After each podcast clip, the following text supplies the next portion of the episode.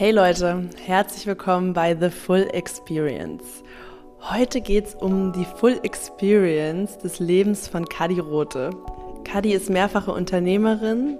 Sie ist die Gründerin der Kreativagentur Goal Girls. Sie ist Schriftstellerin, sie ist Freelancerin und auf Social Media ist sie auch Geschichtenerzählerin und lässt uns an den paradoxen Facetten ihres Lebens teilhaben. Ich freue mich echt riesig, sie heute bei uns zu haben, weil ihre Journey mich schon lange, lange fasziniert.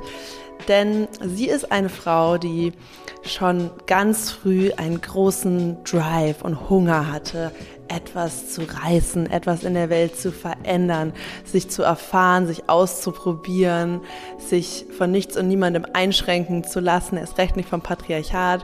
Und ja, so wie sie es sagt, 13,5 Leben zu führen wie Captain Blaubeer. So ein Drive kann Fluch und Segen zugleich sein, denn einerseits gibt es dir natürlich wahnsinnig viel Energie und Umsetzungspower, auf der anderen Seite kann es natürlich auch dazu führen, dass du ausbrennst, dass du vergisst zu leben, dass du dir nicht so viel Zeit für deine persönliche Entwicklung nimmst. Ich glaube, das sind genau die Themen, mit denen ganz viele von uns sich aktuell sehr gut identifizieren können.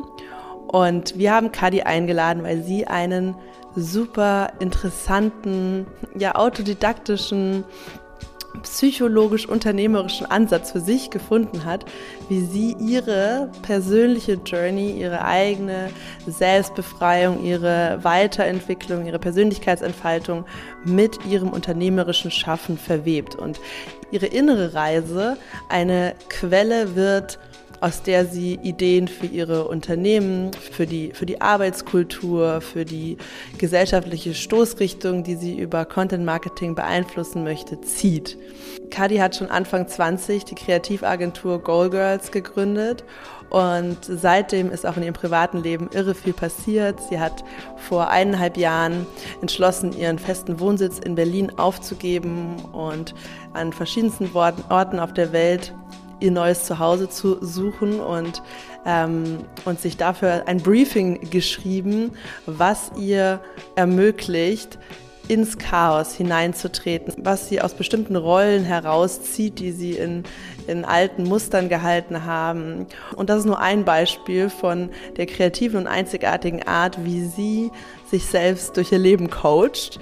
Wir hatten ein wahnsinnig schönes, offenes Gespräch, frei nach dem Motto radikale Verletzlichkeit. Und wir gehen einmal chronologisch Kadis Leben und ihren beruflichen Werdegang durch und analysieren anhand dessen, was das Mindset ist, was die größten Learnings, die größten Erfolge und Fails waren, die sie heute dahin gebracht haben, wo sie ist. Das Gespräch ist für mich eine Rieseninspiration, Perfektionismus loszulassen und sich auf eine ganz unperfekte Weise zu trauen, den ganz eigenen Weg beruflich einzuschlagen und ganz viel auszuprobieren, aber immer getrieben zu sein, das auszudrücken mit dem, was man erschafft, woran man auch im Inneren glaubt und was zu dem eigenen Entwicklungsstand passt. Folge gibt super viel Energie. Man hat einfach Bock, was zu starten. Man hat Lust, mit anderen zu kollaborieren, die eigenen Schattenseiten zu embracen, damit wir unsere individuelle Zone of Genius noch viel klarer sehen können. Wir freuen uns riesig, wenn du uns dein Feedback schreibst und natürlich auch, wenn du die Folge mit anderen Menschen teilst, die vielleicht auch gerade dabei sind, ihren inneren Girlboss zu quitten und, und voll Bock haben, in diesem Leben was zu reißen, aber dabei auch richtig viel Spaß zu haben. Viel Spaß mit The Full Experience. Hallo Leute, herzlich willkommen bei The Full Experience. Wir sind heute mal wieder zu dritt. Wir haben eine ganz tolle Gästin hier und zwar Kadi Rote. Ich freue mich riesig, dass du da bist, Kadi. Ich freue mich auch sehr. Nachdem wir irgendwie über Jahre mal zwischendurch Kontakt hatten, können wir uns jetzt so mal austauschen. Das finde ich sehr gut. Das ist ein bisschen gerade für mich auch selbst heilend, eure Fragen jetzt zu hören. Perfekt, so soll es sein eigentlich. Das ist genau der Vibe, den wir kreieren wollen. Eine Mischung aus äh, Therapy, Session, genau. Healing Circle, Empowerment. Bisschen eigennützig Plan. von mir jetzt. Ja, genau. Also ich verfolge deine Journey schon seit einigen Jahren und wir haben dich eingeladen, weil es einfach super, super viele Themen von uns selbst, von unseren HörerInnen abdeckt. Und weil du ähm, ja deinen ganz eigenen Weg beruflich und privat gefunden hast. Du hast ähm, ja eine eigene Agentur gegründet, schon mit, glaube ich, 25 oder 26? Ja, 23. 23 sogar, okay, ja. genau, also sowohl beruflich als auch privat hast du dir ja deine ganz eigene Realität kreiert mit Höhen und Tiefen mhm. und hast, hast deine persönliche Entwicklung verwoben mit, mit deinem beruflichen Weg. Und da haben wir gerade schon vorher ein bisschen drüber gequatscht und haben uns überlegt, wir steigen da jetzt einfach mal von vorne ein Cuddy Coming of Age. Oh ja. to Cuddy heute. Die, die, erst, die erste Schicht Cuddy, die ich dann irgendwann abgelegt habe. Ähm, ja, ich glaube, ähm, ich, bin, ich bin auf dem Dorf groß geworden in Schesel, beim Hurricane Festival, manche kennen das vielleicht. Ähm, und äh, war ganz, ganz früh ähm, obsessed äh, mit der britischen Kultur. Also erstmal, weil meine Mutter damals äh, Englisch so als Geheimsprache benutzt hat zwischen ihren Freundinnen, wenn ich irgendwas nicht verstehen sollte. Ähm, und hatte dann den großen Wunsch, nach England zu gehen. Und habe dann mit 15 meiner Mutter gesagt, ich möchte gerne nach England gehen und bin dann tatsächlich auch bis 21 nicht wieder zurückgekommen. Ähm, habe dann wirklich das große Privileg gehabt, in, in England ein Abitur zu machen. Ähm, hatte damals so einen Freund, habe bei dem gewohnt und dann ähm, hatte ich mich auf gut Glück bei der Universität äh, Goldsmiths beworben. Und das ist so neben Central St. Martins eine der coolsten Universitäten. Da sind so die Politikstudenten mit so abrasierten Punk-Frisuren irgendwie unterwegs. Und äh, damals waren da die YBAs, also ähm, Damien Hirst, Tracy Emin haben da studiert. Und das war so eine richtig coole, radikale, voll verrückte Uni. Und äh, komischerweise war ich dann aber das Gegenteil von irgendwie radikal Punk, sondern war einfach der größte Geek überhaupt. Also ich habe eigentlich das Studio damals, ich habe Design dann studiert, nicht mehr verlassen, habe nur noch äh, studiert und wollte die beste und größte und tollste sein. Warum hast du Design studiert? Woher wusstest du, Design soll es sein? Ähm, wusste ich tatsächlich überhaupt nicht. Ich war damals tatsächlich total auch in der Schule mit Economics und ähm, mhm. solchen Sachen auch total gut ähm, und konnte überhaupt nicht zeichnen. Also mein Kunstlehrer hat gesagt, auf gar keinen Fall nimm einen Pinsel aus der Hand und ähm, konnte aber immer sehr gut konzeptuell denken. Mhm. Und ähm, irgendwie habe ich dann für mich überlegt, ich möchte irgendwas studieren, wo ich kritisch konzeptuell denken kann, Zukunft bauen kann. Und dieser Kurs, das war wirklich spezifisch dieser Kurs, der mich interessiert hat. Das waren 60 Studenten äh, und es gab keine Kategorie für Design. Also man musste sich selber alles beibringen, äh, Grafikdesign. Man konnte in jeder Disziplin arbeiten, Briefings beantworten und hatte einen riesen Workshop, wo man dann rein konnte und sich selber irgendwie ausprobieren konnte. Es war sehr autodidaktisch, so der mhm. Kurs. Und ich glaube, deswegen Design eigentlich war nur der Grund, dass ich irgendwas total Freies machen wollte und einfach nur ähm, überlegen wollte, wie die Zukunft aussehen könnte. Ähm, und ja, wie gesagt, war dann auch irgendwie dann Klassenbeste und total geekig und also nicht mal cool, sondern halt irgendwie ähm, stur, wollte nur, nur studieren und habe aus von London, es war in London, gar nichts gesehen in der ganzen Zeit. Ähm, und bin dann aber, ähm, als dann das Studium vorbei war, bin ich dann, ähm, habe ich dann noch kurz in London gelebt und dachte, ich mache da irgendwie Karriere als Designerin, habe aber gemerkt, das kann man nicht bezahlen da. Äh, und man hat auch keinen Spaß in London, wenn man äh, da wirklich auf so einem äh, Praktikantenbudget irgendwie leben muss. Und bin dann ähm, mit meinem Portfolio, in dem Projekte drin waren, wie ich habe Haustiere recycelt und irgendwie ganz total irre Sachen gemacht bin dann nach Hamburg gezogen und habe mich dann bei einer ganz traditionellen Agentur beworben. Ähm, und äh, wurde dann auch direkt genommen und äh, fand, die fanden mein Portfolio irgendwie lustig und äh, habe dann auf Marken wie Ferrero und Wagner Pizza und so weiter gearbeitet. Und dann saß ich da und habe mich so umgeguckt und dann habe ich gemerkt, dass um mich rum, das waren alles tolle, coole Frauen, Mitte 30, ähm, die alle irgendwie noch Senior Designer waren und dann irgendwie mal mhm. auf den oberen Stock geguckt. Das war tatsächlich auch noch ein der, der wie so, ein, wie so ein Tower quasi, wo dann die Kreativdirektoren saßen. Und da ist jetzt, wie gesagt, bewusst auch nicht gegendert, weil es wirklich alles Männer waren, die da oben saßen. Und ich habe mich irgendwie gewundert, wie kann das sein, dass, ähm, dass ich hier wahrscheinlich noch die nächsten mhm. 10, 15 Jahre sitzen werde und dann aber auch also in diesem selben Raum sitzen würde. Und ähm, habe dann sofort der Kreativindustrie den Rücken zugedreht und habe gesagt, ne, Design und kreativ mache ich nicht, das ist total blöd.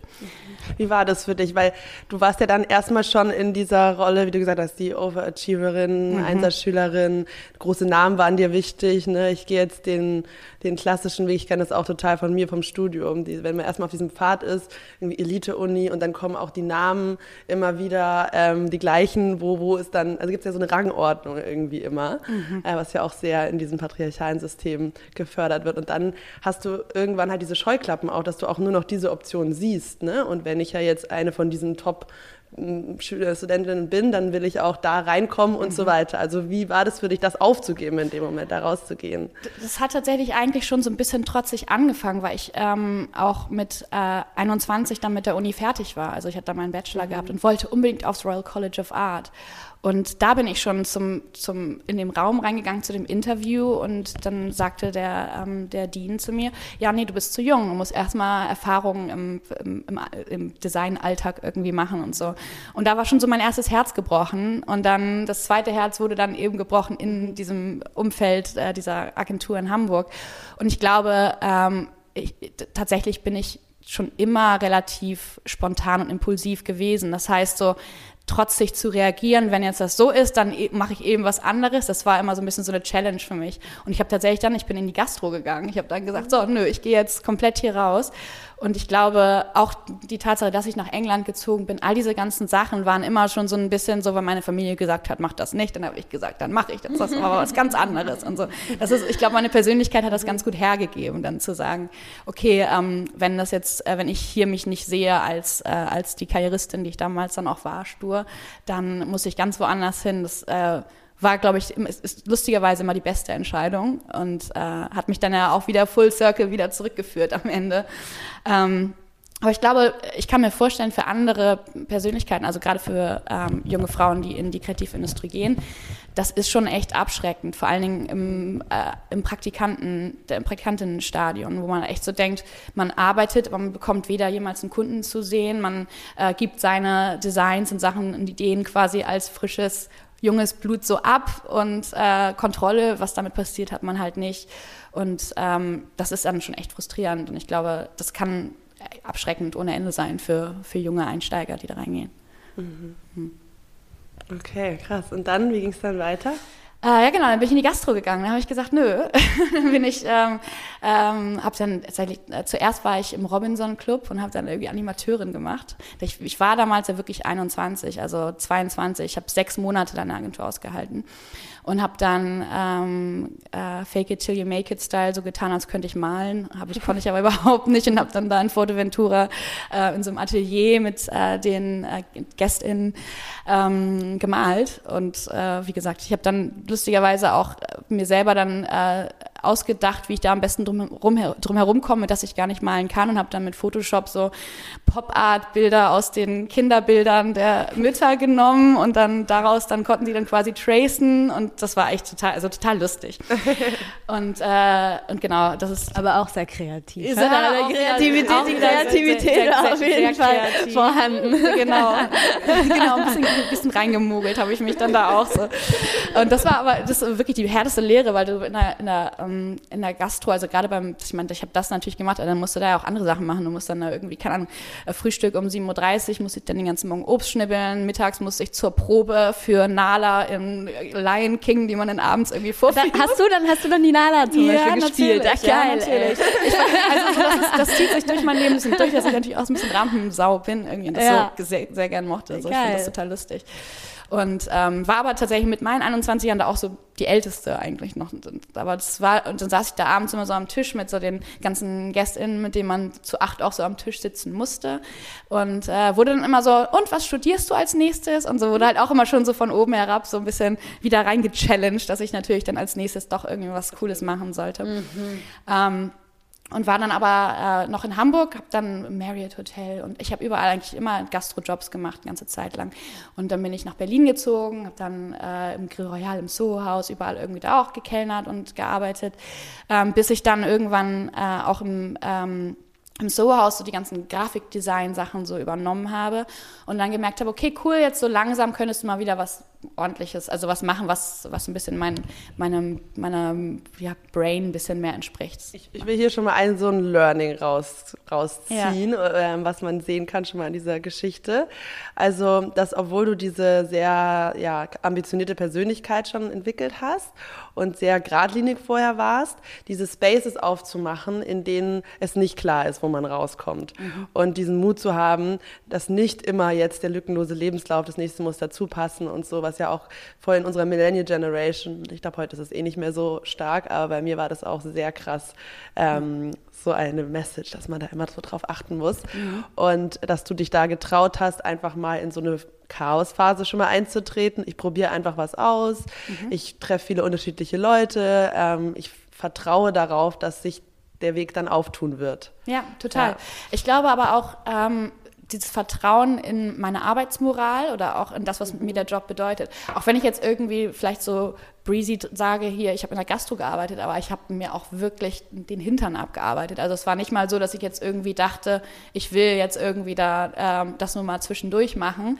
Diese Lücke im Lebenslauf war trotzdem so, dass ich äh, auf jeden Fall immer da irgendwie hart mich da reingelegt habe. Ich, wie gesagt, also ich habe da mit diesen Bildern da im Robinson Club mich ein bisschen unaustauschbar gemacht oder dann halt versucht habe, irgendwie äh, da so meinen, äh, meinen eigenen Purpose zu finden. Und das konnte ich, also finde ich, kann man in jedem jedem Job finden. Und deswegen, ich liebe die Gastro bis heute. Ich könnte jederzeit wieder gerne kellnern und äh, Host sein oder was auch immer. Also immer voll reinladen. Immer voll, immer voll reinhängen. Und ich glaube, ich glaube, dann tun sich dann auch so diese wenn, wenn man sagt Lücke im Lebenslauf, klingt das nach was Schlechtem, aber es ist halt, wie du schon sagst, mehr so ein Detour und man zieht halt sehr, sehr viel raus aus dieser Art von Job. Also bis heute, wenn jemand mir sagt, dass die Person in der Gastro gearbeitet hat, hat schon sofort einen hohen Wert. Also das ist für mich halt so, dann weißt du, dass sie mit schwierigen Persönlichkeiten, mit schwierigen Pers Situationen umgehen kann und sich, finde ich, zu schade ist und, ähm, und ich finde, das ich würde es fast jedem empfehlen, sogar irgendwie so als Animateur mal zu arbeiten, weil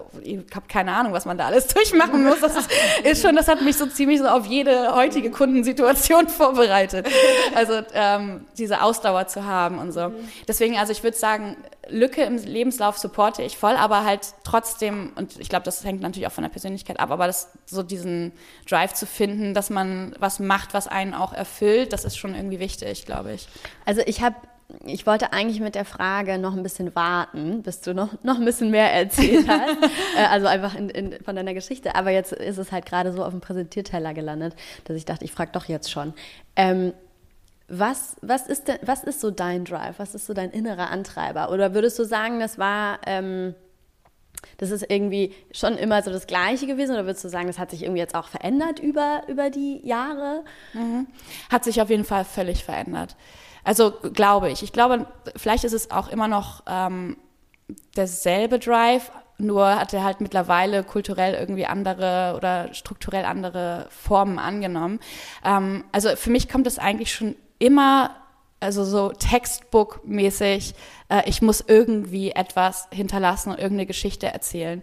Und ich glaube, ähm, mein Le das die höchste, ich habe die höchste FOMO. Also ich kann, ich kann selten eigentlich mich wirklich zurücklehnen und sagen, okay, ich entspanne mich jetzt einfach mal, weil für mich irgendwie so dieser Zeitdruck, dieses kurz auf dem, auf diesem Planeten sein und irgendwie was machen, ähm, wichtig ist. Und ich glaube, früher, als ich ganz jung war, da war das wirklich, oh mein Gott, ich muss halt irgendwie die nächste Steve Jobs sein oder halt irgendwie sowas Krasses machen. Aber mittlerweile hat sich das tatsächlich mehr so in mein Innerliches gelegt. Also nicht nach außen hin, nicht mehr diese Hardcore Rampensau sein und irgendwie Millionärin sein oder die größte Startup-Gründerin sein, sondern vielmehr für mich selber die, die Learnings zu ziehen, sodass es mein Leben eine Bedeutung hat. Also dass ich finde, dass ich äh, mich immer weiterentwickle und immer weiter Dinge erlebe, die anders reflektiere und dabei weniger darauf achte, ob das auch einen Einfluss auf andere Menschen haben sollte. Und ich glaube, das ist so ähm, ich, schön zu starten mit diesem Gedanken, zu sagen, okay, ich möchte jetzt irgendwie die Welt verändern, verbessern, die Zukunft äh, gehört mir und so weiter, wie ich das bei Goldsmith im Prinzip so hatte. Da wollte ich, wie gesagt, Sachen, ich wollte die ganze Klimakrise regeln, so gefühlt so. Ne?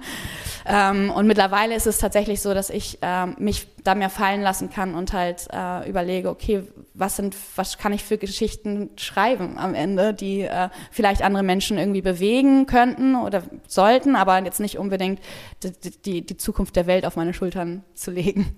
Das ist ja ganz ein klassischer Trap, der auch passieren kann, dass wir uns immer in anderen Projektionsflächen diesen Purpose aufhalsen ähm, und was erstmal so altruistisch dann auch wirkt und natürlich auch mhm. für diese dieses performativen Rollen, die Egomassen, die wir alle tragen, halt sehr gut ankommen. Aber was dann oft dahinter steckt, ist ja eigentlich, dass wir unseren Wert dann davon abhängig machen und glauben, äh, erst wenn ich dann so viel äh, Einfluss in der Welt habe und so viel verändere, dann bin ich erst wertvoll. Mhm. Versus diese Transition, das wie du es beschreibst, dieses nach, von innen nach außen gekehrte, eigentlich, oh, mein Lebensinhalt, mein Ziel ist, dass, dass ich mit mir, in mir, so Ruhen mich kann. so wohl wie möglich fühle und am meisten ausdrücken und erleben kann. Und dann die Werte, sozialer Impact, sind ja eh deine Werte. Mhm. Und das passiert dann automatisch, aber sozusagen dein Lebensgefühl ist das, was dich leitet und nicht unbedingt, was erschaffe ich im Außen. So. Total. Weil es auch tatsächlich, wenn man das nicht so angeht, auch relativ unmöglich ist, äh, dann nachhaltig irgendwie Impact zu haben. Also man brennt aus. Also es ist genau was, was du sagst, ist genau das, was, was so richtig passiert, dass er dieses äh, mich selber, mein ganzer Selbstwert war schon immer, also nicht nur jetzt mit Goal Girls, mit der, mit meiner Legacy, quasi meiner tollen Firma, die ich am Ende habe, sondern auch schon in der Uni, davor. Es war schon immer die Note, die ich bekommen habe, alles, was habe ich immer, so diese Selbstwert war immer damit gekoppelt. Und diese Entkoppelung von, von den beiden Sachen und das vielleicht auch so weit zu schaffen, das ist bis heute nicht so. Also ich, wenn ich einen Tag habe, wo ich nicht arbeite, denke ich immer noch, ich bin wertlos so. Aber das halt irgendwie zu schaffen, das sehe ich mittlerweile als viel, viel größeren Purpose als, als alles andere, weil das, ich glaube, vielen geht's so, dass man halt sich nicht, nie genug fühlt. Also man hat nie, man macht nie genug und es ist auch unmöglich, selbst wenn ich jetzt die Klimakrise retten würde oder keine Ahnung, glaube ich nicht, dass ich damit zufrieden wäre. Einfach weil, ähm, weil dann der nächste, der nächste Push kommen müsste und man fühlt sich leer. Nach jedem Projekt fühlt man sich ja irgendwie auch leer. Ja, ich habe auch gerade gedacht, im Endeffekt ist es ja so eine die Richtung ist irgendwie eine andere, die dann da stattfindet. Ne? Und ich glaube, wir einfach in der Gesellschaft, in der wir aufleben oder die Gesellschaft, in der wir aufwachsen, die sorgt so sehr dafür, dass wir irgendwie die ganze Zeit im Außen sind mit dem Fokus. Mhm. Wo kriege ich jetzt meine Validation? Wo kriege ich jetzt vermittelt, ich bin, wie du sagst, ich bin genug, ich bin wertvoll, ich bin, und es sind aber immer nur so Pflaster, weil wenn es halt von, wenn wir es von, von außen abhängig machen, dann wird, wie du, wie du es gerade beschrieben hast, egal was wir reißen, das Gefühl wird irgendwie da bleiben, weil es halt in uns drin ist. Und ähm, das fand ich mega schön, was du gerade beschrieben hast, weil ich glaube, selbst wenn man total, ähm, sage ich mal, so diesen, diesen Fokus hat von, ich will was in der Welt verändern, ich will irgendwie, weiß ich nicht, irgendwas verbessern oder, oder irgendwie whatever. Ich glaube trotzdem ist es super wichtig, eben dann in sich zu gehen und zu schauen, warte mal ganz, also diese Selbsterkundung, die du auch gerade beschrieben hast, so, und dann zu schauen, was will aus mir heraus geboren werden oder was will aus mhm. mir heraus entstehen und das dann quasi der Welt zur Verfügung zu stellen, als, hey, vielleicht ist es etwas, was die Welt zu einem besseren Ort macht, aber eben nicht andersrum. Genau. So, ne? ja, genau. Weil wie du sagst, es kann sonst gar nicht nachhaltig irgendwie aufgehen, funktionieren oder zumindest muss dann da immer, also muss, wir denken ja auch immer gerne in so Energien, welche Energie steckt dann da mhm. drin? Und wenn du etwas aufbauen möchtest, was wirklich so richtig ähm, flourishen soll, dann und dann aber, sage ich mal, diese ganze Selbstarbeit und was, was will eigentlich aus mir heraus entstehen, äh, anstatt die ganze Zeit zu gucken, wo, wofür kriege ich meine Validierung von außen. Das, ja, das ist ne? auch einfach nicht authentisch und fühlt sich auch ja, am Ende nicht an, weil du lebst trotzdem in deinem Kopf. Das heißt, selbst wenn du etwas machst, was dann andere mit Applaus toll finden und, ähm, und du merkst aber, dass es aus einer aus einer Lehre entstanden oder eben weil man eben diesen Dopamin-Rush und äh, so weiter gerne hätte und das halt toll findet. Also man ruht dann trotzdem nicht innerlich, weil man halt weiß, okay, das ist vielleicht aus den falschen Umständen entstanden oder eben auch aus einer, ich bin trotzdem nicht glücklich. Also ich wirke vielleicht so, als wäre ich glücklich und erfolgreich und so weiter. Ähm, und das zuzulassen, dass, das, dass die beiden Sachen nicht unbedingt zusammenpassen, das ist halt das so, das ist die größte Aufgabe für mich gerade auch besonders, weil ich das eben anders kenne, so, ne? weil ich das einfach mein Leben lang habe ich dann immer versucht, äh, die, so Sachen auszufüllen oder, ähm, oder habe gemerkt, bestimmte Dinge funktionierten besonders gut oder haben besonders guten, gut Gefallen äh, gefunden. Und äh, die mache ich dann weiter und weiter und weiter. Aber in mir selber drin war es jetzt nicht so, als würde ich jetzt mich äh, besonders frei damit fühlen oder besonders als ich selbst, also oder mich besonders mögen dabei. Ja, das ist ja auch unser Thema in jeder Zeitfolge. Also wir kommen immer wieder dahin zurück, dass es also die Selbstwertwunde ist die Core Wound, die ja, wir alle total. psychisch haben. Und das ist so, so wichtig, weil ganz viele Jahre, wo es eben noch nicht so ein Thema war, wirklich so to face the demon, was ist wirklich, was geht es hier eigentlich wirklich, genau. ähm, dann fühlt man sich total isoliert und alleine damit und das verstärkt diese, diese performativen Rollen, ja. weil du dann ja genau denkst, oh, aber sie ist ja super erfolgreich, glücklich, wow, okay, da nur, dann liegt es an mir, hm, wieso fühle ich es nicht, aber diese Shame, die damit einhergeht, diese, nicht, dieser nicht integrierte Schattenanteil, der diese Wunde trägt, dieser mhm. Teil in dir, der glaubt, ich bin nicht gut genug und mhm. der abhängig ist von dieser Bewertung im Außen, das ist ja nur ein Teil von uns, ähm, aber bis wir den integriert haben, haben und das halten können und sagen, hey, das ist auch, das ist my little one und die gehört zu mir. Ähm, vorher können wir gar nicht die Validierung uns selbst geben, aber wir müssen erstmal erkennen, dass das ein Teil ist, der zu uns gehört. Und ja, und dann können wir auch daran arbeiten, uns diese Validierung des Projekts selber zu geben, uns in den Prozess zu verlieben, nicht ins Ergebnis. Genau. Und ähm, genau, und dann ist es so, ich bin jetzt, ich finde es jetzt schon so geil, was ich erschaffen habe, unabhängig von was da jetzt für ein Feedback kommt. Und es kommt dann das Feedback und das kann mich noch mehr upliften und weitertragen oder auch nicht. Aber es definiert nicht mehr so meine Grundschwingung, wie ich mich gerade in meinem Leben fühle. Ja, total. Ja. Und das, das ist natürlich bei, bei äh, den, den großen Sachen in meinem Leben, die mir viel bedeuten, auf die ich stolz bin, so wie Go Girls so.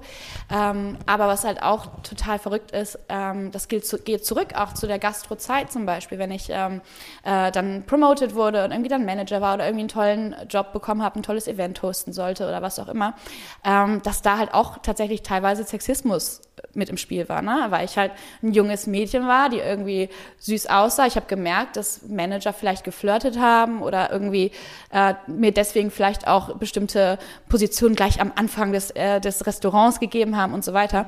Und ähm, damals war, da, da hat schon angefangen. Da war es natürlich, ich war stolz, dass ich halt den Job gut gemacht habe und habe mich da auch völlig reingelehnt. Ähm, aber so im Hinterkopf wusste man schon, okay, da sind schon wieder so Strukturen und bestimmte äh, Ansätze drin, die ich jetzt eigentlich irgendwie bekämpfen müsste um halt auch wirklich stolz auf mich sein zu können mhm. am Ende. Was dann eben auch so der, der, der Grundsatz dazu war, okay, cool, jetzt wird es halt Zeit, dass ich halt auch das ein bisschen anspreche mit meiner Arbeit oder das halt zumindest irgendwie mhm. versuche zu verändern. Weil dafür wollen wir den Erfolg nicht haben. Das genau, halt wir wollen Ding. den Erfolg dafür nicht haben ja. und so. Und dann, und dann fallen einem eben selber so Sachen auf, die man verändern möchte, vielleicht verändern könnte. Und dann ging es weiter zu Go Girls, ja, weil das war, eben, das war eben genau ja, das. Weil da meine Schwester gerade mit der Uni fertig war ähm, und äh, sie hatte gar nichts mit Kreativindustrie zu tun. Also die hat Business studiert und so. Und, ähm, und wir wollten auch was zusammen machen. Und wir haben dann tatsächlich gar nicht, also als allererstes gleich gesagt, auf gar keinen Fall eine Kreativagentur, weil ich hatte ja meine schlechten Erfahrungen gemacht. So, alles andere, also wirklich. Nur das nicht. Alles andere, nur das nicht. So war das wirklich, tatsächlich. Und wir haben dann eine Eventreihe gestartet. Das war dann ein Concept Kitchen Club. Und äh, weil ich ja aus der Gastro auch kam und so, und wir haben natürlich tolle Connections gehabt, dann äh, hatten tolle Barkeeper und haben dann äh, so eine Eventreihe draus gemacht. Ähm, und haben dann aber gemerkt, okay, mit Ticketverkauf konnten wir das irgendwie nicht so richtig stemmen. Das war man in Berlin irgendwie nicht so richtig. Ähm, gewohnt, dass man irgendwie, auch gerade so als coole Persönlichkeit, dass man irgendwie äh, fürs Essen oder Trinken bezahlen müsste. Dann haben wir angefangen mit Brands zusammenzuarbeiten. Ähm, Fudora war dann schnell mit dabei und so. Und ähm, dann haben mehr und mehr andere Brands gesehen, dass unser Event total toll besucht war. Wir hatten tolle KünstlerInnen mit dabei, äh, DJs und so weiter und äh, wollten dann ihr eigenes Concept Kitchen Club gerne von uns haben. Und dann haben wir gesagt, okay, cool, dann sind wir eine Eventagentur. Mhm. Und äh, hatten dann den Durchbruch mit Bumble, hatten dann wirklich ein tolles Event für Bumble gehostet. Und dann haben die gemerkt, wir konnten aber auch andere Sachen auf dem Event. Wir haben ja Sachen designt und tolle Experiences geschaffen. Das war ganz neu zu der Zeit auch noch. Und habt ihr das nur zu zweit gemacht zu dem Zeitpunkt? Zu dem Zeitpunkt okay, zu zweit. Krass. Und äh, also das erste ganze Jahr. Und im zweiten Jahr haben wir uns dann ganz bold einfach mal ein äh, Office auf der Torstraße gemietet und haben gesagt, so, wir sind jetzt hier Big Business. Da habe ich, dich das erste Mal gesehen. Da war ich auch. das war natürlich auch völlig ja. über, überstürzt eigentlich. Aber wir haben also gesagt, nee, also wir müssen uns da jetzt einfach reinhängen. Und wir hießen ja Goal Girls schon und eigentlich ähm, war Goal Girls gar nicht äh, der Firmenname, sondern Concept Kitchen Club war das Event. Und Goal Girls war eigentlich mehr so ein Blog. Also wir haben eigentlich so unsere Reise dokumentiert, während wir herausfinden, was wir gründen wollen und wie wir das eigentlich managen zu Geil. zweit. Wieso? Wie, was war da die Intention? Äh, ja, weil wir äh, keine Ahnung hatten, wie es eigentlich so funktioniert und auch, ähm, und, äh, wir auch gemerkt haben, dass äh, die Startup-Szene, in der ich natürlich als super ambitionierte Future Steve Jobs noch in dem Gedanken so natürlich irgendwie so gemerkt ja, kacke, da sind irgendwie nur Männer so um mich rum. Ne? Also wir haben, waren tatsächlich auch oft bei so Pitch-Events mit Concept Kitchen Club und so weiter. Wir hatten dann so ein Konzept mit so Roundtables und noch weiterentwickelt und so weiter. Und äh, wir waren eigentlich immer so die einzigen Frauen äh, auf diesen Events. Es war damals, das war ja 2015 oder 2016, hatten wir nicht so wirklich, das war, Female Empowerment war auch noch gar nicht so ein großes Thema. So, es fing gerade an mit den ersten MeToo-Wellen und so weiter. Und ähm, und wir haben halt so gemeint, okay, cool, dann dokumentieren wir jetzt einfach als Goal Girls, wie wir uns dann genannt haben, unsere Reise, das Ziel. Wir wollen eine Firma gründen und wie machen wir das? Und äh, das war dann auch so eine Zeit, wo dann, keine Ahnung, wir dann als Goal Girls auch angesagt waren, so als Bloggerin, mal eben so dem weitesten Sinne. Ähm, aber das, das, das, das Business war eigentlich Concept Kitchen Club.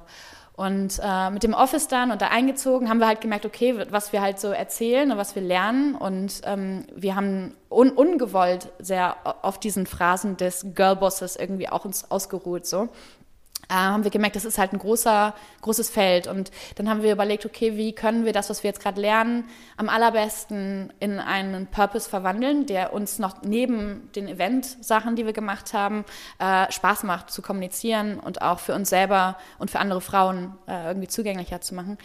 Und dann haben wir gesagt, wir stellen nur noch Frauen ein. Mhm. Cool, machen das halt so. Und, äh, das ist jetzt so ein Turning Point, finde ich, weil genau. jetzt hast, bist du also erst alleine als Einzelkämpferin auf deiner Journey, dann hast du deine Schwester jo. neben dir gehabt und dann hast du ja irgendwie gemerkt, okay, aber was hilft am meisten in diesem System, dir erstmal eine Safety Community, eine Bubble zu kreieren, wo du schon mal united bist, dann eben erstmal durchs Geschlecht in dem Fall. Ja, also voll. oder? Das war total. So, das war und, mhm. und das äh, und es war wirklich auch zur richtigen Zeit. So, ist natürlich doof gesagt, so, aber das war was wir gespürt haben schon ein Jahr lang, dass wir uns als Frauen relativ alleine gefühlt haben in, in der der Startup-y, coolen Businesswelt und so. Ähm, dass wir dann gemerkt haben, dass äh, das dass, dass auch wirklich Andrang ist. Also so was wie Go-Girls muss existieren. Mhm. Ähm, und zu der Zeit war ja auch noch nicht der Plan, dass es unbedingt die Kreativindustrie ist, sondern halt viel mehr, okay, wir machen so mit unseren Wiggle Room so mehr, wir haben jetzt irgendwas geschaffen, wir haben Geld verdient. Äh, wie gesagt, wir hatten schon unseren Durchbruch mit Bumble und einem Netflix-Projekt und so. Und jetzt hatten wir Geld, jetzt können wir das weitergeben so. Und ähm, und dann haben wir halt eben, wie gesagt, ganz klar definiert für uns, äh, unser Purpose wird für die Zukunft sein, so viel Raum wie möglich für Frauen zu schaffen, mit uns gemeinsam Sachen zu verändern. Und dabei eben auch die Arbeitskultur zu verändern. Also wir haben überlegt, ich hab's, wir wurden dann ja immer mehr zur Agentur, dadurch, dass wir halt mehr Werbung gemacht haben, eigentlich als Event am Ende so. Ähm, und dann haben wir also überlegt, wie können wir das, was ich damals ja schon in der Agentur als absolut Horror empfunden habe, wie können wir das komplett umschreiben? Also diese Hierarchien, die in diesen Agenturen herrschen, wie können wir es schaffen, dass eine Idee oder eine, eine Frau wirklich die Chance hat, ihre eigene Kreativität von Anfang vom Pitch bis hin zum Schluss halt auch durchführen zu können, ohne das abgeben zu müssen zur Präsentation an vielleicht einen etwas lauteren und etwas stärkeren Mann, der der Kreativdirektor ist und so weiter. Mega. Mega. Und das war so, okay, dann äh, für uns eine Monokultur war jetzt auch irgendwie nicht das äh, Ziel und auch nicht die Kommunikation, dass Frauen jetzt irgendwie toller sind als Männer oder so, sondern vielmehr, okay, lass mal versuchen, die Männer aus diesem Konstrukt rauszuziehen, komplett und dann mal zu erleben, wie ist das unter Frauen? Also man kennt ja dieses, diese Sachen, Stutenbissigkeit und Dinge, die halt auch tatsächlich eine Realität sind. Also das ist nicht, das ist kulturell, strukturell bedingt, dass Frauen untereinander sehr äh, ellbogengetrieben rausgehen, weil sie es müssen. Weil es gibt halt immer meistens nur ein, zwei Plätze für Frauen oben in den oberen Rängen. Und äh, wir haben gesagt, Männer raus aus dem Ganzen mal und dann gucken, okay, wie, wie arbeiten wir eigentlich? Was, äh, wie können wir Perioden und ähm, PMS und äh, Kinder. Ich kriegen. lieb's so krass, was du gerade erzählst. Erzähl weiter, was ist passiert? ja, Also das, das, das, war, das ist jetzt selbst, glaube ich, weil man, man denkt halt so, das wäre jetzt irgendwie ein Plan irgendwie alles gewesen, aber war es halt überhaupt nicht. Wir hatten ja absolut überhaupt null Plan, wie es eigentlich weiterlaufen sollte. Mhm. Das stelle ich mir aber echt herausfordernd vor, diese Vision mhm. zu halten, das Projektmanagement-seitig so ähm, zum, du musst ja auch also du musst diese Vision verkörpern, du musst andere abholen, du musst in Leadership gehen und gleichzeitig wollt ihr dezentral das mhm. Ganze machen und mhm. gleichzeitig musst du es dem, musst du es dem ganzen Chaos auch wieder überlassen, dass es sich selbst finden kann. Da, ist das, das jetzt leicht gefallen? Nee, das, das, ist eben genau der, der, ja. schlimmste Punkt an der, an der ganzen Sache. So, weil ich, wenn ihr schon so zurückgeht in meiner Geschichte, ihr merkt schon, dass ich super überambitioniert war mhm. und wie gesagt eben auch sehr viel patriarchalische Struktur in mir hatte. Also sozusagen Steve Jobs Girl werden und keine Ahnung und ähm, viele eben mich da auch reingelesen habe und schon auch ganz bewusst gerne die starke Female Founderin war. Also Rampensau und so weiter. Und ich glaube so, ähm, das war die, zu dem do as I say, not as I do, war eigentlich so ein bisschen so das, das Prinzip mhm. dahinter, weil ich natürlich äh, äh, wie schon eben auch gesagt, so dieses, das, das wo ich mich reingefunden habe, ähm, hat nicht unbedingt äh, über, mit, zusammengepasst mit dem, was ich eigentlich gern wollte, sondern ich mochte mich dann auch in diesen Situationen nicht wirklich gerne. Aber es war einfach so in mir drin, sehr girlbossy und sehr äh, rampensaumäßig zu handeln, äh, obwohl ich, weil ich dafür den Applaus bekommen habe, obwohl ich eigentlich das gerne auch äh, authentischer und viel mehr abgegeben hätte. Ich würde aber auch, ich, da wäre ich gar nicht so hart zu dir selbst, weil ich würde sagen, dass du es auch musstest, weil auch alle, die ja da reinkommen, ja, es ist ein Experiment, ein neues Setting, aber sie sind ja auch noch trotzdem gewöhnt und konditioniert genau. an normale Regeln und Rules und du brauchst halt auch Leadership. Es Total. ist ja nicht so, dass wir gar kein Leadership mehr brauchen und es ist, kann ja auch empowernd sein, einen Role Model in der Situation zu haben, die vorangeht und erstmal ähm, ja nicht, nicht alles dir selbst überlässt. Also das Total. ist ja ein ganz feiner Grad so. Ja. ja, plus ich dachte auch gerade, wenn wir mal ganz ehrlich sind, wenn wir an Leadership denken, haben wir eine bestimmte Vorstellung davon, wie Leadership aussieht. Und das Leadership, was wir kennen und vorgelebt bekommen haben, ist halt ein patriarchales, maskulin, sage ich mal, attribuiertes Leadership. Also ja, im Endeffekt total. warst du ja in einer Rolle, in der du quasi gar keine wirklichen Vorbildrollen hattest, sondern du hast es ja quasi selber ausprobiert im Endeffekt ja. so, ne?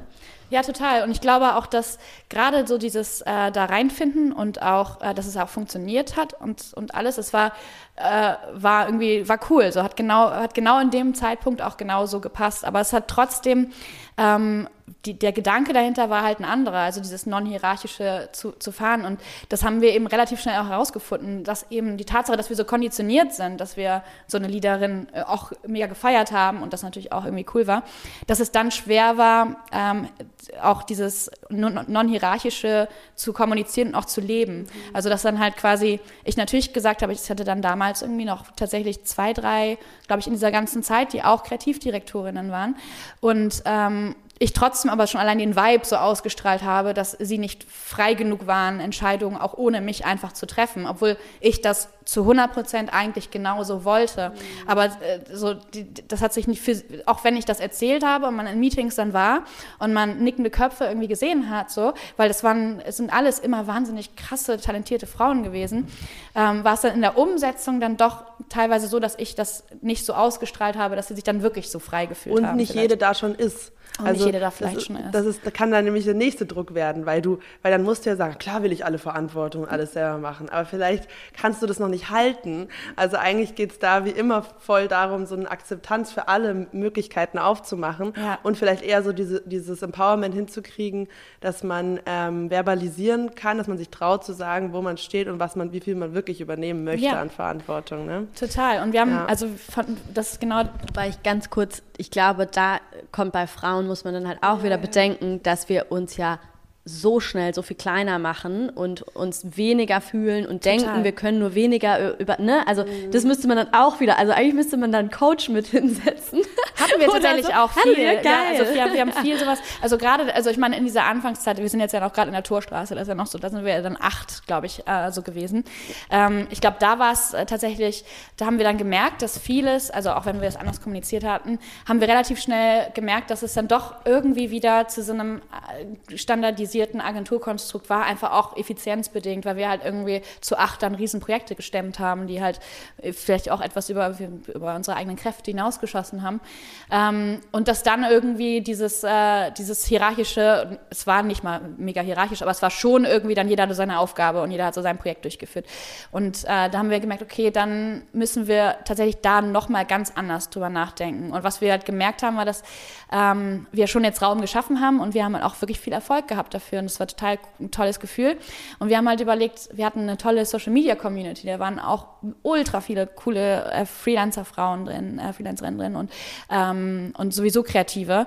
Und wir haben überlegt, wie können wir eigentlich dann nochmal aufbrechen, dass wir so eine Art Community bauen. Und wir haben es dann Co-Creagency genannt und haben gesagt, wir wollen dann jetzt einfach versuchen, gar nicht mehr viel einzustellen, sodass es dann halt schon direkt sich so anfühlt, als wäre man halt irgendwie, würde man für meine Schwester und mich arbeiten, was ja am Ende, wenn du eine Firma hast, dann fühlt es bei Angestellten immer so ein bisschen das Gefühl, dass sie für, für mich und meine Schwester gearbeitet haben. Was auch logisch ist, ja. weil durch diesen Paycheck kommt ja auch eine trotzdem unterschiedliche, ähm, ja, unterschiedliche Verantwortung und auch Druck, weil natürlich die Person, die Arbeitgeber ist, es ist einfach so, sie hält ja. einfach mehr Insecurity und Risiko und dadurch entsteht eine gewisse Power Dynamic automatisch. Automatisch, genau. Ja. Und, und, und wir waren eben auch sehr präsent, ja. meine Schwester und ich, und ich eben auch nochmal besonders. So, das war halt dann irgendwie, ähm, ja, wir wollten das irgendwie anders machen. Wir haben gesagt, so, das ist gar nicht in unserem Interesse, weil wir auch jung waren und äh, einfach so gesagt haben, wir wollen, es geht für uns nicht irgendwie jetzt irgendwie große, das große Geld zu machen, sondern es geht für uns einfach darum, jetzt mal erstmal die nächsten Jahre, das war eben das Privileg, auch einen Job zu machen, der einfach ultra Spaß macht und irgendwie mhm. so, ne, also nicht so diesen mhm. Druck zu haben, ähm, dass wir, äh, dass jetzt, äh, dass wir jetzt uns direkt einen Porsche vor die Tür stellen wollen oder irgend so einen Quatsch halt. Das war halt nie bei meiner Schwester an mir so drin. Aber es hat sich dann irgendwann schon so ein bisschen so integriert, als würde man halt irgendwie derbe profitieren von, von der Arbeit und so. Und das war, war uns irgendwie, tat uns irgendwie weh, weil wir dachten, das ist genau das Gegenteil von dem, was wir eigentlich wollen. Wir wollen eben dieses, dieses Agenturkonzept so schaffen, dass es sich anfühlt, als würde man auf Augenhöhe mit tollen Frauen, und es war tatsächlich auch so, wenn du in diesem Raum warst mit den acht, die wir dann damals waren, so, das war cool, so, man hatte einfach so eine krasse Energie, weil man eben solche Umstände auch nicht kannte, so aus, weder aus der Schule, wo man auch als Mädchen oft die Ellbogen rausgepackt hat, irgendwie Pick Me Girl war oder keine Ahnung was, sondern es war einfach nur so ein Raum, wo alle einfach Frauen waren und alle hatten ihre Issues, alle hatten ihr PMS mal, die eine ist mal ausgefallen, die nächste hat geholfen und so weiter. Und wir wollten halt das aber amplifizieren, weil wir gemerkt haben, so, wenn wir jetzt gerade wieder so reinrutschen, weil wir so viele Projekte haben und wir das nicht stemmen können, vielleicht können wir ja irgendwie einen Weg schaffen, dass es äh, als Kollektiv, als Community aufgebaut wird und dass man eben dieses Gefühl des Zusammenhaltes nochmal mit mehr Frauen irgendwie schafft. Und das war dann die Co-Creagency. Wie viele halt, kamen da? Wie das war verrückt. Also das war wirklich bis heute bin ich halt total ähm, geflasht davon. Wir haben damals, ähm, es, ich bin auch sehr impulsiv so mit allem, was ich, das war viele Entscheidungen waren auch wieder falsch, aber ich habe halt sofort irgendwie da diesen Space da am Alexanderplatz gesehen und äh, es war eigentlich so eine Event-Location und ich so, okay, da wollen wir jetzt rein, da gehen wir jetzt erstmal einen Monat und probieren das mal einen Monat aus und machen halt, öffnen uns so für alle. und das, war, also ich, ich weiß, ich weiß noch diesen Moment, wie ich da mit meiner Schwester, meine Schwester ist, ist der äh, Risiko äh, bedacht und natürlich so mein Gegenstück. Habt ihr bestimmt auch in eurer Dynamik, genau. Und ich weiß noch, wie ich da saß und mit diesem Typen, der, der Space da gehörte, telefoniert habe und meine Schwester so, wehe, du sagst das jetzt ja. zu. Das ist so wirklich jetzt so mit dem Kopf genickt. Oh, ich ne? kenne das so gut, dass immer um einen rum alle denken, man ist komplett irre. Ja, so. genau. Ja. What the fuck, ja. was macht sie jetzt? So, also hat wirklich so mit dem Kopf so und ich habe es einfach dann gemacht, was auch ein bisschen fies von mir war. Ich meinte so, okay, jetzt lass einfach so, wir gucken mal. Wird schon. Und dann haben, wussten wir aber überhaupt nicht, ob es irgendwie funktioniert, aber wir haben dann... Ähm, weil wir viele Follower hatten. Ich glaube, damals hatten wir auch schon so 15.000 Follower oder sowas. Und haben dann einfach rausgeschrieben, meinen so, hey, alle, die Bock haben, die äh, gerne, ähm, also alle Frauen, explizit, äh, können sich äh, über ein Formular, so ein Typeform haben wir rausgemacht, bewerben. Und wir haben dann ein Event gemacht im Hermanns damals. Das war so ein Live-Pitching, äh, um mal sich so, so zu, kennenzulernen. Und hatten dann auch Gitti damals mit dabei und Dr. Hauschka. Die haben dann so Live-Briefings gemacht mit denen. Und das kam dann wirklich zu diesem äh, Event im Hermanns. Da waren, glaube ich, schon, ich glaube, 60, 70 da. Und es war halt alles innerhalb von so zehn Tagen kommuniziert. Total verrückt. Und dann, als wir dann äh, fertig waren mit den Bewerbungen, hatten wir, ich glaube, wir hatten 160 Bewerbungen äh, von Frauen halt aus Berlin, die äh, Lust hatten auf so eine Community. Und das war für uns mindblowing. Mhm. Und dann bin dieser Space war halt komplett leer. Und dann bin ich nach Schesel gefahren, da hatte mein Opa noch so alte Gerüste und keine Ahnung, so stehen. Ich dachte, ich muss ja irgendwie da ein Büro draußen machen aus diesem, aus diesem Ort, bin mit dem Van so losgefahren. Und äh, hatte dann vorher an alle, die sich beworben hatte, eine Mail geschrieben, meinte, ich brauche Hilfe, diesen Ort zu bauen, weil da ist jetzt nichts drin und wir wollen ja übermorgen da alle einziehen. Ja. So. Und Helena, meine Schwester, ist relativ schüchtern. Und sie, äh, ich war mit dem Van unterwegs und dann rief sie mich an und sagte, Kadi, hier stehen gerade 20 Frauen vor der Tür. was, soll, was, soll, ich, was soll ich mit denen machen? What are you doing to me? und sie war totsauer. Und sie so, was soll ich denn jetzt mit denen machen? Und will die doch wenigstens selber. Das war total süß. Und ich so, ja, unterhalte dich mal eben kurz, ich bin gleich da. Und dann haben wir halt wirklich, und keine von uns kannte sich. Also die kannten sich alle untereinander nicht. Wir haben uns dann in, in die Torstraße noch gesetzt und haben dann eingeteilt. Einer macht die Küche, einer macht das Fensterdesign. Ich und gesehen, so. wie geil das am Ende aussieht. Und zack, das war, oh, stand dann. Das finde ich aber auch interessant an dir, weil ähm, ich habe ich hab ja, also ich habe gerade so eine neue Theorie, also eher im Privaten, auf Partys entwickelt. ähm, Gut, guter Ort dafür. Carla macht das sehr gerne. Und eigentlich sehr oft. Ja. Und ähm, auf jeden Fall ist mir, also ist meine Theorie, dass es halt Hardware- und Software-Menschen gibt. Mhm. Oder dass es ein Spektrum ist, also wie viel Prozent, man kann halt so sagen, so viel Prozent bist du Hardware, so viel Software. Und also ich bin halt 90 Prozent Software und 10 Prozent Hardware. Und das ist der Grund, warum ich auf Partys dann nie irgendwas hole oder die Drinks mache, sondern ich bin halt dafür zuständig, die, die Ideen zu produzieren und den Vibe zu kriegen. Verstehe ich, ja, genau. Ja. Und ähm, dann hatte sich das sofort in, fortgepflanzt. Und irgendwie haben wir dann aber gemerkt, dass es das halt auf sehr viele Leute sehr gut zutrifft, dass man das immer das ganz gut abchecken kann. Und ich finde aber bei dir, also du bist ja eigentlich sehr krasser, so brainy Software-Konzeptmensch, aber du bist schon auch Hardware, dass du dann halt auch so dieses Visuelle im Außen, dass dir das wichtig ist, dass es schön aussieht, ästhetisch und so weiter. Ja, ne? total. Ja, und auch also dieses, okay, ich fahre da jetzt in genau, die Scheune ja. von meinem Opa mit dem Van, das ist ja sowas von hart. Also an dem Punkt, da wäre ich überfordert. Also das, ja, das ist, das ist tatsächlich auch äh, so in, je, in jedem, ich meine, ich habe auch, ich habe für die 120 Leute bei Concept Kitchen, glaube gekocht. So. Das war, ich habe damals also alles so selber gemacht und meine Schwester hat auch die, meine Schwester hat, ist, sie war immer so die Legs und ich war immer so die Brains, das war es ein bisschen aufgeteilt. Aber gerade wenn man aus dem Event und Gastro kommt, da ist man eben viel hands-on auf jeden Fall. Und so, und wir hatten damals auch dann die Budgets von den Brands, um halt so Experiences umzusetzen. Wir haben ja irgendwie so ein Tarotkartenspiel irgendwie so entwickelt und dann halt so einen Raum gestaltet. Also so Sachen, wo halt das schon so hands-on gewesen. Aber wie machst du das, dass du es nicht verkopfst? Wie schaltest du dann in diesen Duo-Mode? Ich weiß es nicht. Also das ist ehrlich das ist gesagt, intuitiv. ja, intuitiv. Mhm. Und ich glaube halt, bei mir ist es aber auch extrem viel Ungeplantheit. Und das ist, glaube ich, so ein bisschen das Wichtige. Ich kann halt solche Sachen sehr gut äh, schnell, wenn sie, wenn sie halt da sind, so lösen. Aber nicht halt viel im Voraus planen. Also ich könnte, Helena kann das super gut, meine Schwester. Die kann halt ein Event für Soundbox, kann sie halt schon vier Wochen vorher planen, wann da und wie die Bar aussieht und wie die, das DJ-Booth-Ding aussieht und solche Sachen. Aber ich könnte mich damit jetzt nicht beschäftigen. Also das würde für mich, da bin ich habe ich auch ADHS natürlich, so jetzt irgendwie so detailliert zu planen, was ich da für Materialien brauche. Nein, mhm. aber stell mir irgendwie da drei, vier Gerüste hin und äh, sag, das ist jetzt, daraus musst du ein Büro bauen, das kann ich dann irgendwie schon so schnell mal machen. So. Aber es ist halt hart imperfekt und äh, und DIY und wie gesagt, also ich war ein ganzes Studium konnte ich nicht mal malen und habe mich da irgendwie so durchgeboxt, aber so alles mit den Händen ist mehr so ich kann mit dem, was da ist, mhm. aber vorher, mhm, mhm. vorher nicht so. Aber Perfektionismus loslassen, das Ge können wir so mitnehmen als das ist Ding. Wichtig. Also genau, das ist ja. sehr, sehr wichtig. Ja. Also ich glaube, und, und das auch generell bei Go Girls, bei jedem Schritt war das mhm. wirklich so, dass wir halt ähm, weder genau wussten, wie es am Ende aussehen sollte, noch ob es überhaupt funktionieren sollte. Und das ist natürlich auch ein Privileg von meiner Schwester und mir, dass wir beide eine sehr gute Ausbildung haben, dass wir beide aus einem Haushalt kommen, der jetzt uns auffangen würde, wenn Sachen schiefgehen würden. Also diese Risikobereitschaft kommt, entspringt schon einem Privileg auch. Und, aber das, das eben ist, glaube ich, auch so ein bisschen, was Hannah und ich damals auch so gesehen haben, in unserer Verantwortung dann drin. Dadurch, dass wir das Privileg haben, diese Risiken nehmen zu können, dann sollten wir es auch tun und sollten halt uns nicht darauf ausruhen, auf Sicherheiten und wie gesagt, auf Geld, auf einer sicheren Zukunft, sondern was wir beitragen können, ist am Ende unser Privileg, unsere Risikobereitschaft für etwas Cooles auch zu nutzen. Und ich glaube, das, war so, ja. so das, auch was uns immer so angetrieben hat, dann das Ja. auch zu machen. Anstatt das Game weiterzuspielen und auch einfach für sich Genau. zu versuchen, jetzt den meisten Profit rauszuschlagen. Hätte man ja machen können. Also Ja. an vielen, an vielen Ja. Abzweigungen, gerade so, weil wenn man eben auch aus einem guten Haushalt kommt, eine gute Ausbildung hat, dann kannst du in so einem Startup-Life irgendwie mit so einem Mhm. Unicorn-Exit-Ding darauf so spekulieren oder sowas. Und ich glaube, das war halt bei Helena und mir äh, schon von Anfang an überhaupt Mhm. nicht drin.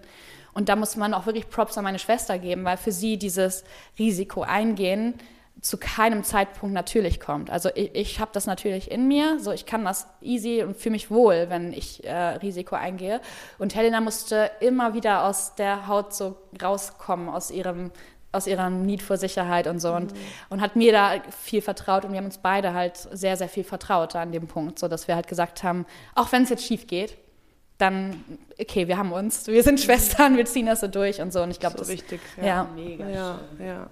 Ja, ich bin da auch echt, also das so Gründen, glaube ich, so äh, mit euch beiden zum Beispiel so unter Freunden und so weiter, finde ich halt, das ist schon schwierig. Also hatte ich dann zwischendurch auch mal probiert, aber das ist schon noch anders als bei, bei Geschwistern, weil wir müssen immer noch zusammen irgendwie am Weihnachtstisch sitzen und uns irgendwie lieb haben. Ja, man, man muss es äh, auf der einen Seite und auf der anderen Seite hat man ja von Tag ein, eins an gelernt, dann halt wieder am, am Tisch miteinander zu sitzen und sich lieb zu haben. So, ne? Egal, was halt äh, an, an Chaos und, und Stritt, äh, Streit und was auch immer stattgefunden hat. So, ne? Da Genau. kann man sich halt einfach viel, viel äh, mehr so rein entspannen in, in Konflikte und Ja, so. das ne? Blut ist immer dicker dann so, Aber ne? Mega, ja. mega schön, ey. Ja, voll. Ja, das ist ja auch was, was wir in unserer Freundschaft total ähm, gelernt haben im letzten Jahr. Wir, also, es war uns wichtig, dass wir lernen zu streiten. Also Ja. wir haben Streits gehabt dieses Jahr mit Schreien, Weinen, Rausrennen.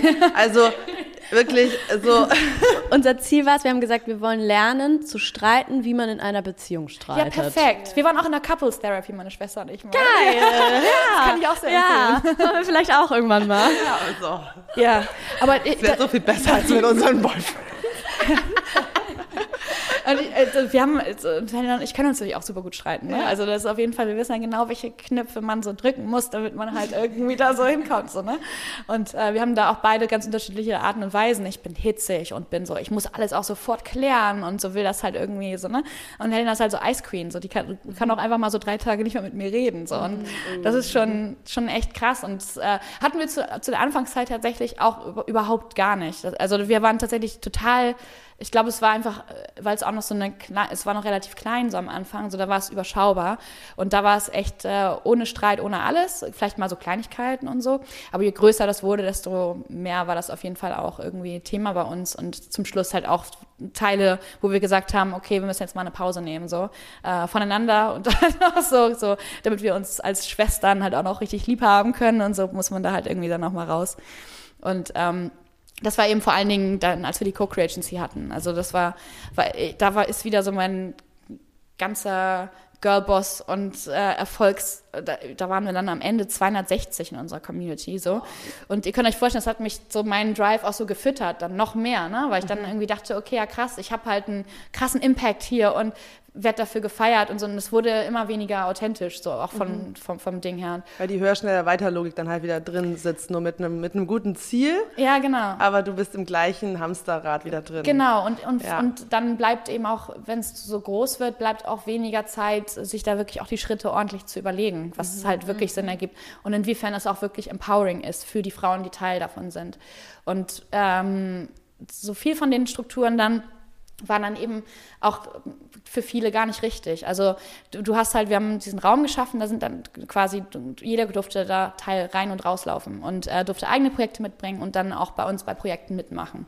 Und es ist natürlich so, dass ähm, ähm, wir da nie so ein wirkliches System hatten, äh, wer welche Position auf welchem Projekt bekommt. Also es war meistens so, dass ich dann gesagt habe, Bumble möchte das machen, so, und dann habe ich mich vorne hingestellt und dann konnten sich dann quasi die die Girls über den Slack-Channel diesem Team quasi anschließen und, äh, und dann als Lead Girl da auch äh, dieses Projekt quasi in Eigenhand übernehmen. Und damals war es so, dass so viele da waren und ganz viel natürlich auch ähm, vielleicht sich auch selbst überschätzt haben in, ihr, in ihrer Rolle mit den Erfahrungen als äh, Projektleitung, als äh, Producerin und so weiter.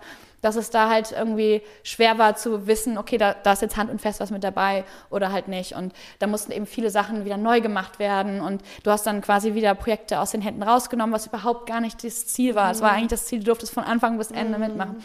Und da haben wir uns ein bisschen selber übernommen, auf jeden Fall. Hast du da viel ähm, Judgment und Gegenwind bekommen? Weil du bist ja dann auch die Projektionsfläche für diese Vision und oh, genau jetzt das. kommt hier diese perfekte neue Welt und Möglichkeit und Community. Genau.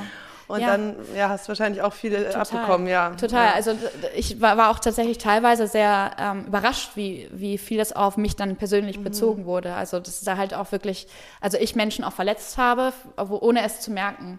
Einfach weil ich dann natürlich ganz brisant irgendwie gesagt habe, das muss jetzt so sein und da, da, da. Und dann aber gar nicht die emotionale Welt der Personen, die vorher an dem Projekt gearbeitet habe, wahrgenommen habe und mhm. auch wusste, so ob da irgendwie vielleicht was vorgefallen ist, ob es krankheitsbedingt ist und so weiter. Und ich war war schon echt überrascht, wie viel dann ich persönlich verletzt habe, also zu Recht auch Gegenwind bekommen habe und wie oft es aber auch eigentlich für mich sich auch ungerecht angefühlt hat, wo ich gedacht habe, okay, ich werde jetzt eigentlich auch schon fast dehumanisiert. Also es war halt mhm. halt so, meine Gefühlswelt hat eigentlich nicht so wirklich gezählt auch. Also mhm. auch wenn es mir mal schlecht ging und ich mal schlechte Laune hatte. Ähm, wir konnten eigentlich das, was wir uns vorgenommen haben, dieser, wir haben es ja Radical Vulnerability auch genannt. Das war eins unserer ersten unserer ersten Dinge war, wir haben gesagt, wir wollen zu jeder Zeit immer kommunizieren, wie wir uns fühlen. So, das war wichtig. Das war sehr äh, fortschritt also das fortschrittlich. Ist genau. Ja auch gerade wieder wir hatten ein Bild, das, das hing, ja. da hing Radical Vulnerability hing als Painting schon so direkt bei uns drin. Ja. Das war voll die richtige Zeit dafür.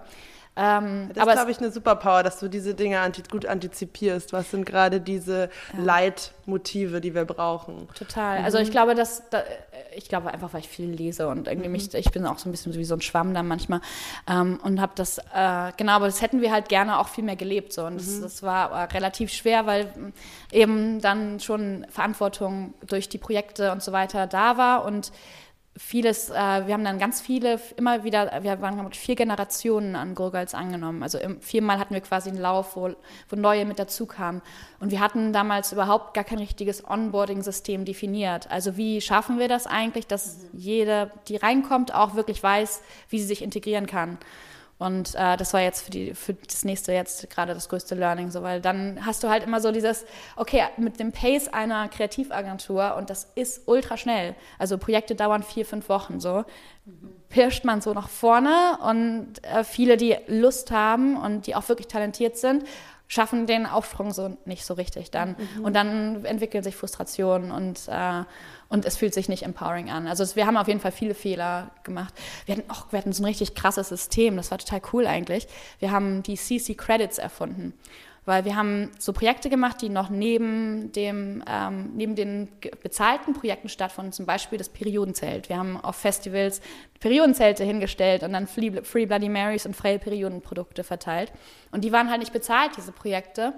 Und wir haben dann gesagt, wir wollen den Profit, den wir als Firma einnehmen, von äh, jedem Monat eigentlich fast, wollen wir prozentual an Girls verteilen, die CC Credits gesammelt haben. Das heißt, du hast halt irgendwie für du warst mal Fotografin auf einem Event von uns oder sowas und hast mhm. das halt gemacht. Dafür hast du dann eine Anzahl an CC-Credits bekommen. Und dann am Ende des Monats wurde abgerechnet und wir haben quasi so den, das, das, das Top, also das, was übrig geblieben ist, haben wir dann aufgeteilt auf die CC-Credits prozentual. Mhm. Und das fanden wir halt super fortschrittlich. Wir so, mhm. wow, wir haben, können unserem Purpose, also dem Female Empowerment für andere Frauen mit Periodenrevolution, mit allem, können wir versuchen mit unserem Profit quasi auch zu unter also können wir Aber unterstützen. Das ist so krass, diese Ebene auch noch mit reinzupacken. Ja, ja, total. Weil jetzt, weil, jetzt, so weil, weil, jetzt, weil jetzt kommt halt das Problem, weil dann natürlich, ja. natürlich ist dann halt der Profit ändert sich jeden Monat so. Und dann haben wir auch mal schlechte Monate. Und dann haben aber, dann gibt es natürlich als weibliche Freelancerin, gibt es ultra viel äh, finanziellen Druck. Und dann hatten natürlich einige das System so ein bisschen mehr CC-Credits zu sammeln in dem Monat, weil sie mehr Zeit hatten, weil sie keine anderen Projekte hatten. Und waren dann am Ende frustriert natürlich, dass die CC-Credits auch nicht so viel wert waren wie am Monat zuvor, wo wir natürlich auch mehr Profit hatten. Und das war dann natürlich irgendwie ein wahnsinniges, es ist so in sich selbst zusammengefallen. Ne? Wir haben, das war wirklich so ein Streitpunkt innerhalb der, der Go Girls Agentur, wo eigentlich, das war ein guter Punkt, den wir hatten.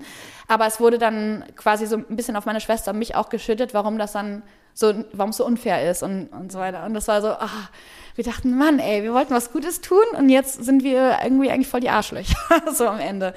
Und äh, ja, also solche Sachen sind halt dann irgendwie noch dazugekommen. Ich stelle mir das total krass vor. Ich meine, wir sind ja auch in dem Podcast, wir, wir äh, wollen immer so voll ermutigen, dass Leute so, wenn sie merken, da ist irgendwas in ihnen drin, was sie eigentlich machen wollen, dass sie so sich trauen, auszubrechen und, und irgendwie Sachen zu starten. Ich habe aber gerade gedacht, ich stelle mir das so heftig vor, mhm. weil, also es ist ja genau, ne, wenn wir, wenn wir komplett neue Dinge ausprobieren, ähm, du hast ja gerade, du hast ja gerade auch so gesagt, so wir haben super viele Fehler gemacht, so und es ist ja auch total normal und wichtig, die zu machen und trotzdem ähm, ist es ja aber auch gleichzeitig, äh, habe ich das Gefühl, so die Akzeptanz dafür ist gesellschaftlich auch irgendwie noch nicht so richtig mhm. angekommen oder so der, so ein guter, konstruktiver Umgang damit ist irgendwie auch noch nicht so richtig angekommen. Das heißt, das ist ja schon auch, also ich stelle mir das so krass vor, wenn du dich halt so ähm, hinsetzt und so all good intentions irgendwie dir sowas überlegst und so denkst, so geil,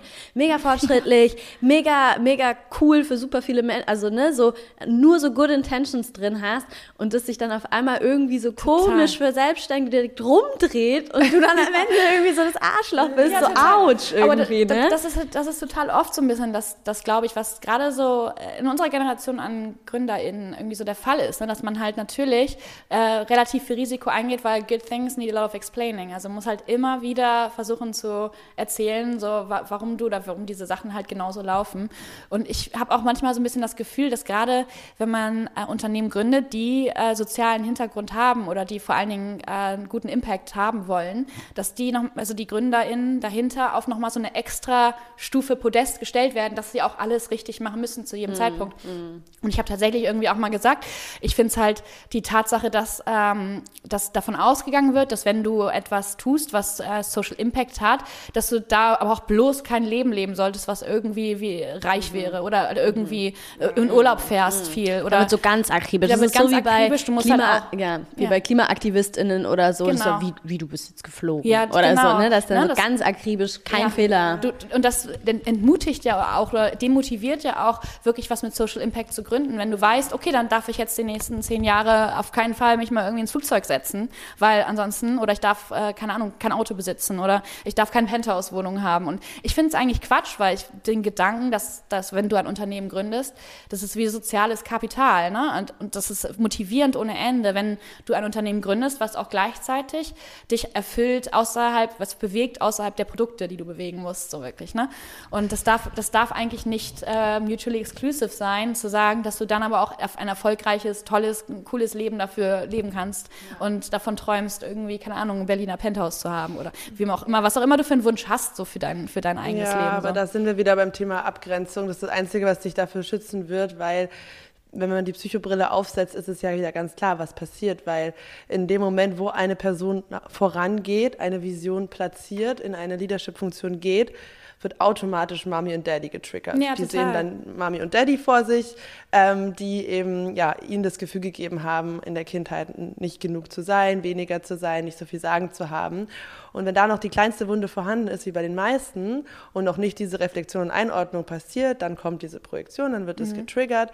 Und natürlich auch dieses, ähm, dass ja auch wenn andere das Leben, was wir uns eigentlich wünschen, das kann ja auch dazu führen, dass wir getriggert sind und diese Person dann anfangen abzuwerten oder andere Sachen suchen. Ja. Ähm, genau sowas wie, aber das ist ja inkonsistent, da macht sie aber das oder so genau, und dann dieses ja, ja. Canceling Judgment reinkommt, weil wir versuchen wieder sie auf einen runteren, also wir stellen sie erstmal auf den Podest genau. im Vergleich zu unserem Wert und dann versuchen wir sie wieder runterzuholen, damit wir uns wieder auf Augenhöhe fühlen können. Genau.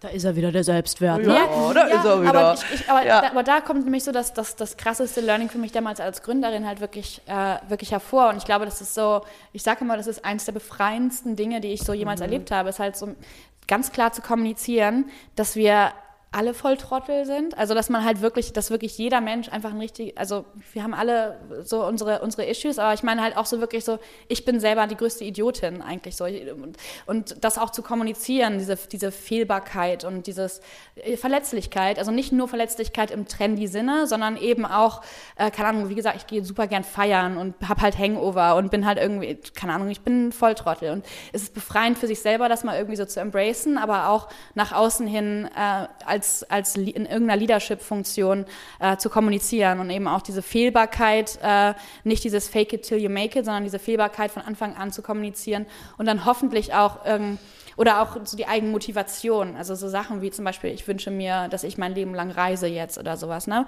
Und nicht zu versuchen, diese selbst relativ ähm, komplizierten oder problematischen Wünsche irgendwie unter den Teppich zu kehren und immer als die tollste und cleanste Person irgendwie dazustehen. Ja. Ja, du, du bist auch, ne? Ja, dazu. auch.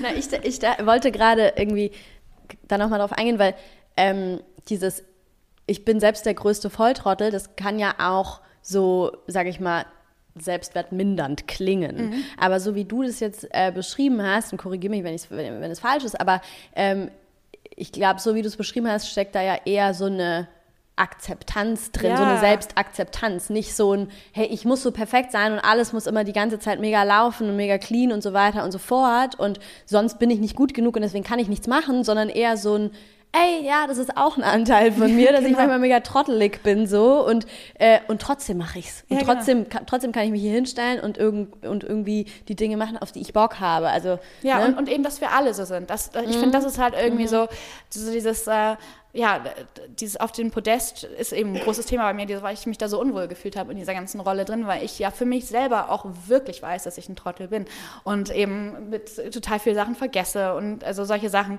Und über eine ganze Zeit immer versucht habe, das möglichst äh, als Facette irgendwie unter den Boden zu kehren und das eben dann auch einen sehr harten Druck auf mich selber so auslöst, weil wenn du ja. dann immer einen Fehler machst, irgendwie, keine Ahnung, ich, wir hatten mal eine Event-Location und dann habe ich den Schlüssel innerhalb, also drinnen liegen liegen lassen und dann ist die Tür zugefallen und wir konnten da nicht oh, mehr drin auf. Solche Sachen so, ne? Und ich finde halt so, wenn, wenn von Anfang, also da, da lag ich schla schlaflos nächtelang noch später so im Bett und ja. habe mich geschämt dafür, ja. weil ich dachte so, oh mein Gott, es war so mhm. peinlich und die ganzen Leute und keine Ahnung. Und ich finde halt so dieses so, dass diese Sachen passieren und das ist dann ist der Druck weniger und man kommt halt auch besser damit klar, es ist passiert. Ich bin halt so, da sind eben Sachen, die ich mit meinem ADHS vielleicht nicht so gut handeln kann, so Persönlichkeitsstrukturen halt ein bisschen mehr aufbrechen und zu embracen, ja, zu lieben auch. So ein bisschen so, ich bin auch ein bisschen, vielleicht auch trotzdem liebenswürdig, auch wenn ich ein Trottel bin. Ey, ich habe mich gerade, ich habe mich gerade gefragt, also weil ich meine, was ich, was ich gerade mega stark finde, ist ja so dieser Punkt von, du erlebst diese, du, ne, du, zum Beispiel liest du dann da drei Tage und, und schämst dich, aber du lässt dich ja null davon abhalten. Und ich glaube tatsächlich, dass das halt so eine Sache ist oder somit das größte Ding ist, was Menschen davon abhält, einfach die Sachen zu machen, auf die sie eigentlich Bock haben. Genau das, dass sie mhm. eben so davor so eine Angst haben oder wenn es passiert, sich davon so unterkriegen lassen, dass sie dann halt nicht sagen, scheiß drauf, ja, mach hier, ist jetzt so passiert, hat sich kacke angefühlt, äh, whatever, ich mache jetzt weiter, sondern dann da irgendwie sich halt davon total ähm, so einschränken lassen. Und jetzt habe ich mich gerade gefragt, wie, also vielleicht hast du ja, ist es einfach intuitiv? Ja. nee, ich, ich glaube, aber ganz, ganz einfach, ganz einfach bemerkt, so, da, ich habe das dann ja wirklich einfach am Ende mit reingenommen in das, was wir gebaut haben und einfach so gesagt, okay, das ist und tatsächlich. Auf den Tisch gelegt. Es, ja, und es funktioniert. Ja. Und ja. es ist wirklich, äh, und ich glaube gerade, wie gesagt, dieser Moment, wenn du wirklich unter Frauen an einem Tisch sitzt und diese Energie dieses gemeinsamen Supportes auch irgendwie spürst, ähm, das ist eine Form von Arbeitskultur, die man einfach nicht gewöhnt ist im, im Alltag und so weiter. Und dadurch, oh. dass ich das halt aber in einem kleinen Punkt, und deswegen würde ich jedem mal raten, mal Teil von Go Girls zu sein, mm. weil das, dadurch, da lernt man das so ein bisschen so dieses, okay, da ist was, da läuft was schief und du bist halt ein bisschen weird oder du bist gerade eben auch als Frau mit, mit deinem Zyklus, der eben alles sehr beeinflusst so.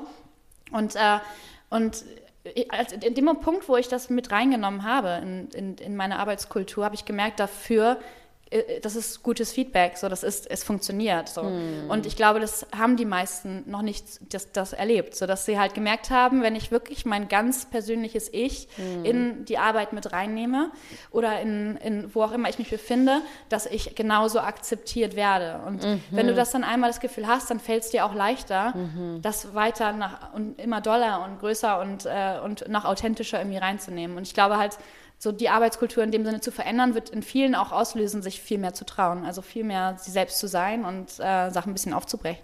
Hast du, hast du die, ähm, oder was, konntest du irgendwelche bestimmten Beobachtungen machen, was das dann wiederum, oder inwiefern das dann wiederum einen Einfluss auf ich meine, auf den Arbeitsprozess bestimmt, kannst ja gleich ein bisschen erzählen mhm. vielleicht, und dann aber auch so auf den, auf den, auf, also auf das, was dann auf den Outcome hatte. Also ist dann, weil ich stelle mir vor, jetzt ne, in, in meinem, in, in, in, meinem, oh, wie das klingt alles so schön, ähm, und ich bin so ein großer Fan von Authentizität und so, dass dadurch aber irgendwie auch geilere Sachen entstehen können, wenn jeder einfach so an den Tisch kommen kann, wie, also natürlich, ne, wahrscheinlich muss man dann da, sollte so, oder darf man dann da auch das richtige Maß finden, sage ich jetzt mal. Aber wenn eben nicht alle nur in dieser Performance-Rolle drinstecken, mhm. sondern eben wirklich super authentisch äh, miteinander in so einem Prozess sein können, stelle ich mir vor, dass da ja, äh, wenn man es richtig schafft, das zu halten, was noch viel Geileres am Ende rauskommt. Ich dazu noch was ergänzen. Genau, das war auch mein Gedanke vorher, weil das ist ja ein ganz anderer Ansatz, anstatt dieses, ah, oh, wir sind alle so, so krass, was ja auch wahr ist, das ist mhm. ja eine andere, es gibt auch den super krassen Anteil, die Superpowers, die jeder hat, aber erstmal zu sagen, hey, in so einer Gesellschaft, wo, wo so viel Selbstwert-Issues ja auch da sind, ist es eigentlich super effektiv, erstmal den Schatten zu embracen und erstmal die Trotteligkeit genau. auf den Tisch zu packen und dieser Befreiungseffekt, der dann entsteht, ist ja, wenn du erstmal anerkennst, kennst auch. Darin bin ich auch überhaupt nicht gut. Das ist gar nicht, muss ich jetzt gar nicht so tun, als ob ich alles kann.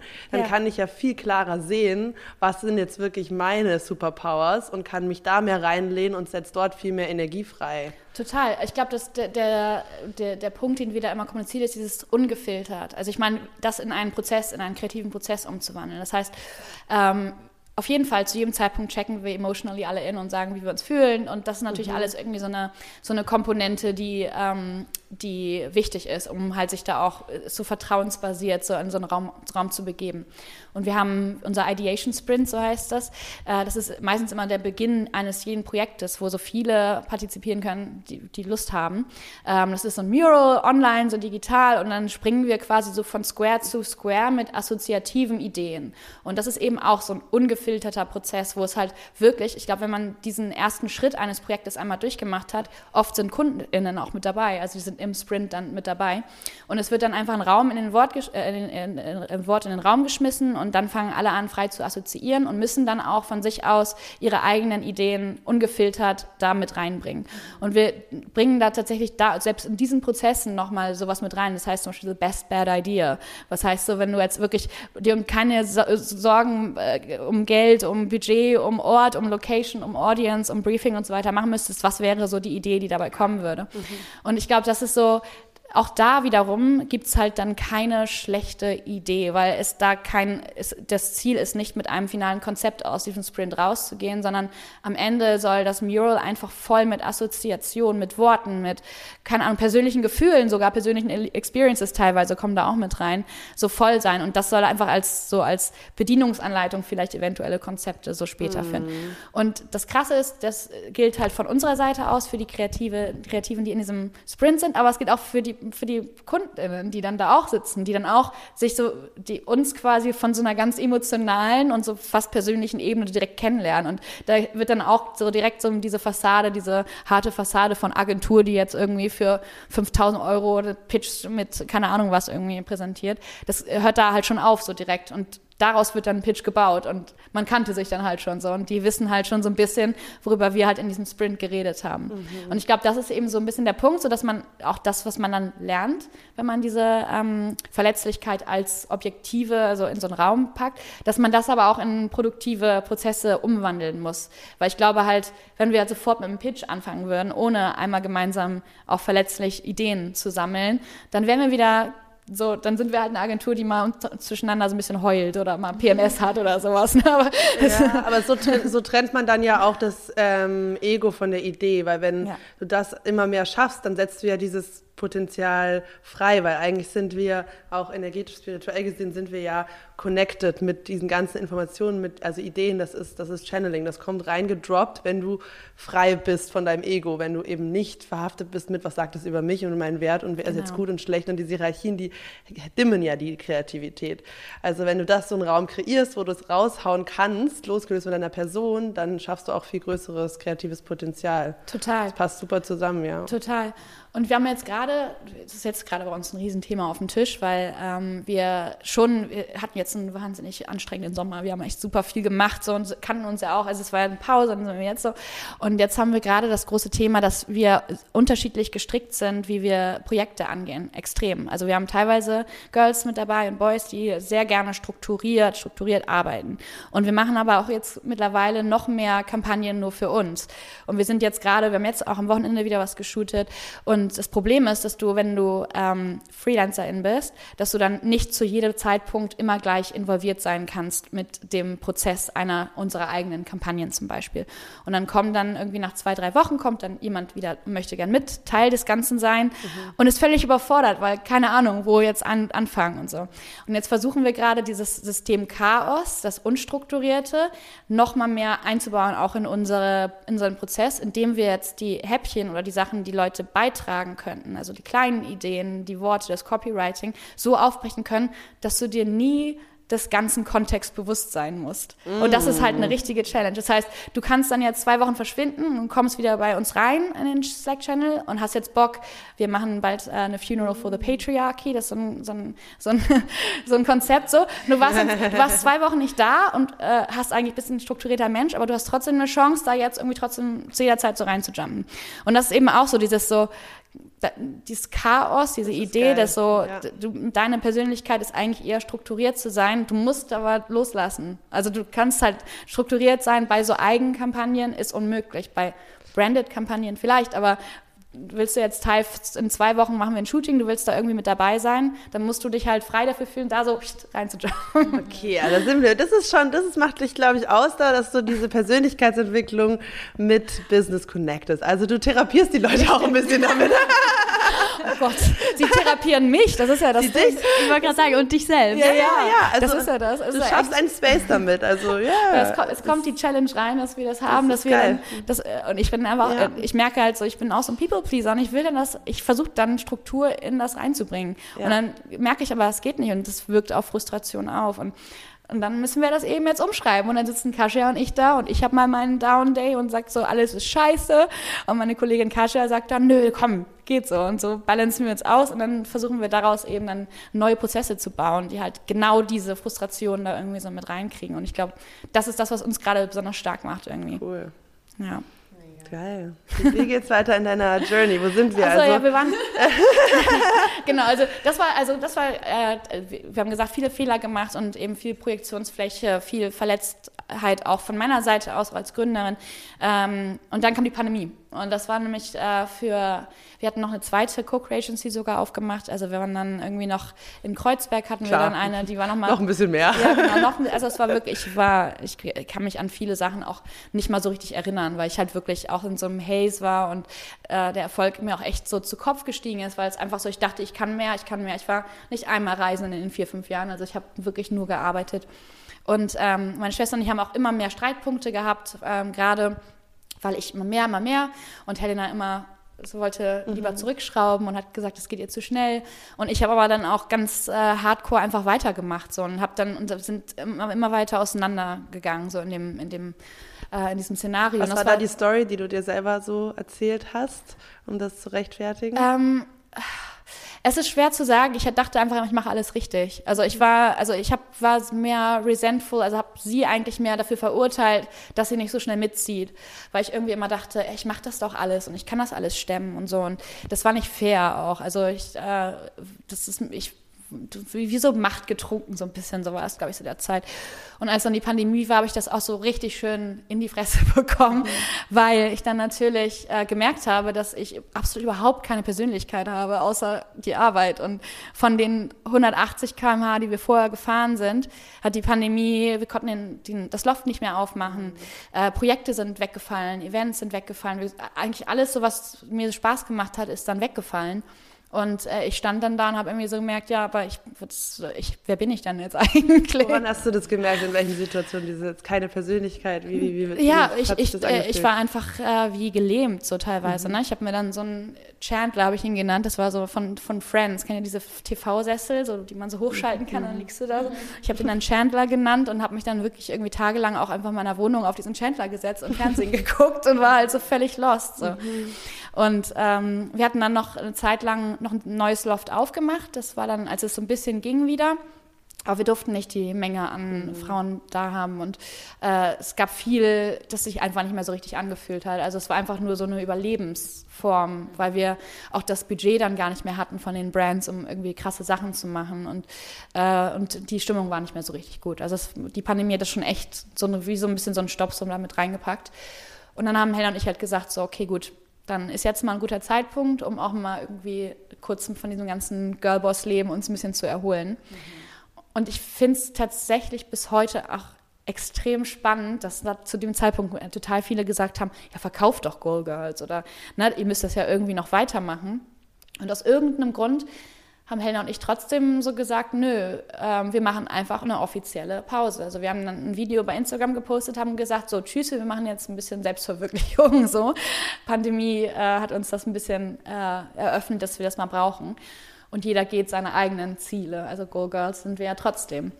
Und, äh, und haben irgendwie überhaupt nicht gewusst, ob wir überhaupt jemals wieder richtig so Go Girls machen. Also wir haben schon so gedacht, okay, mal gucken. Und, äh, und das war eben so der Punkt, wo ich dann äh, zu Hause saß und dachte, cool. Also wir haben gesagt, wir, ma wir machen noch Projekte, das heißt ähm, bestehende Kunden, die natürlich auch gerne noch so Sachen machen wollten, Social-Media-Kampagnen und so weiter. Äh, wir schließen aber die GmbH. Und das war eine harte, harte Entscheidung, weil das natürlich auch voll anstrengend ist, eine GmbH zu liquidieren. Aber wir haben gesagt, was wir auf gar keinen Fall, wenn wir GoGirls mal machen, wieder machen werden, ist eine Firma. Also wir haben gesagt, es ist soll dann, wenn, dann ist es eine Kollektive, dann ist es, ist es einfach ein Zusammenschluss aus Frauen. Ich habe mich sofort als Freelancerin gemeldet. Helena wollte gerne äh, bei meiner Mutter im Interior Design erstmal arbeiten. Die hat, äh, das ist auch so eine Passion, äh, Passion von ihr gewesen. Und äh, ich habe dann gesagt, ja, ich mache jetzt, so, ich mache jetzt mal was anderes. Ähm, und ähm, dann habe ich, alles, was ich mache, muss immer Arbeit sein. Und habe dann The Unsettling Project geschrieben und habe halt überlegt, was mir halt extrem aufgefallen ist, dass ich äh, immer in so Rollen schlüpfe so, und äh, Frauen, denen ich in meinem Leben begegnet bin, immer so eine Timeline vor sich hatten. Und ich wollte gerne mal ein Leben außerhalb dieser Timeline mir so erfinden. Und dann habe ich das nicht Getting Settled, sondern Getting Unsettled mhm. genannt und habe mir dann tatsächlich auch ein Pitch-Deck geschrieben. Also 36 Seiten Pitch-Deck. Was ich, was ich, was das ist geil. Du bist so ein bisschen, du, so, du kennst deine Macken und du findest dann so ein Workaround. So, ja. Wie schicke ich jetzt so diese innere Antreiberin los, dass sie jetzt aber mein, mein eigenes Lebensgefühl, meine Persönlichkeit ja. weiter ausbaut. Genau. Das ist geil. Ja, aber also es ist ja total, das ist ja im Endeffekt äh, die beste Integrations- Art, ne? Anstatt da jetzt so in die Selbstkritik zu gehen und, oh, sondern einfach so, ja, okay, komm, dann wirst du jetzt du wirst jetzt da eingesetzt. so, ne? Ja, ist so. Ja, genau, das war das, genau das. Alles, was ich machen muss, muss irgendwie Arbeit sein. Also war es ein Projekt. Das war jetzt nicht irgendwie, Kali geht jetzt mal reisen oder so, sondern Kali macht jetzt ein Projekt für sich. Und das war ähm, echt, also krass für, für mich, weil ich, wie gesagt, auch nicht reisen war in der ganzen Zeit und so. Und, und ich halt mich auch wirklich leer gefühlt habe. Also es war, klingt lustig und so, aber zu dem Zeitpunkt war ich wirklich, es hat sich ein bisschen angefühlt, als wäre das Großartigste in meinem Leben, was Go Girls ja immer war. Ähm, irgendwie zerrissen. Also Helen und ich nicht mehr so eng wie sonst, nicht mehr so in einem Team gespielt. Ähm, der ganze Applaus, den ich sonst immer irgendwie so gefühlt habe, dadurch, dass das alles so gut gelaufen ist. Viele waren sehr frustriert auch, ähm, weil wir eben so abrupt auch einfach den Teppich so ein bisschen runter an den Füßen weggezogen haben, gesagt haben, wir machen es jetzt einfach nicht mehr. Und äh, wir hatten ja auch immer noch Angestellte zu der Zeit dann auch. Und äh, es war einfach so eine sehr, hat sich sehr egoistisch als Entscheidung auch angefühlt, war aber am Ende, glaube ich, auch äh, die Zeit hat es auch einfach so ein bisschen verlangt, da, dass man einfach den Stopp reinpackte. Und äh, ja, und dann habe ich einfach gesagt, okay, cool, ich äh, gebe mal all meine Besitztümer weg, weil ich irgendwie dachte, ich muss mal ganz neu anfangen. Und das war quasi diese Idee, war das, was dich aus dieser Dark-Periode dann auch rausgezogen hat. Genau. Also du bist emotional dann eingebrochen, das war alles irgendwie, oh, wofür jetzt das Ganze, Genau. wow, wer bin ich jetzt? Und dann kam diese Idee ähm, und vielleicht magst du mal erzählen, was ist das Briefing, was du dir da Genau. gegeben hast? Also das Briefing war so ein bisschen, ähm, hat sich natürlich auch über die zwei Jahre, die es jetzt schon andeutet, äh, an- andeutet, ähm, verändert. Aber ich wollte eigentlich, äh, was, was ich mir so geschrieben habe, war, ich will mal an jedem Ort einmal leben, bis ich einen finde, der sich wie zu Hause anfühlt. Und das habt ihr ja auch schon so ein bisschen gehört. Mit 15 bin ich aus dem Dorf schon raus und habe damals irgendwie so gedacht, ähm, ich, ähm, ich fühle mich da irgendwie nicht wohl.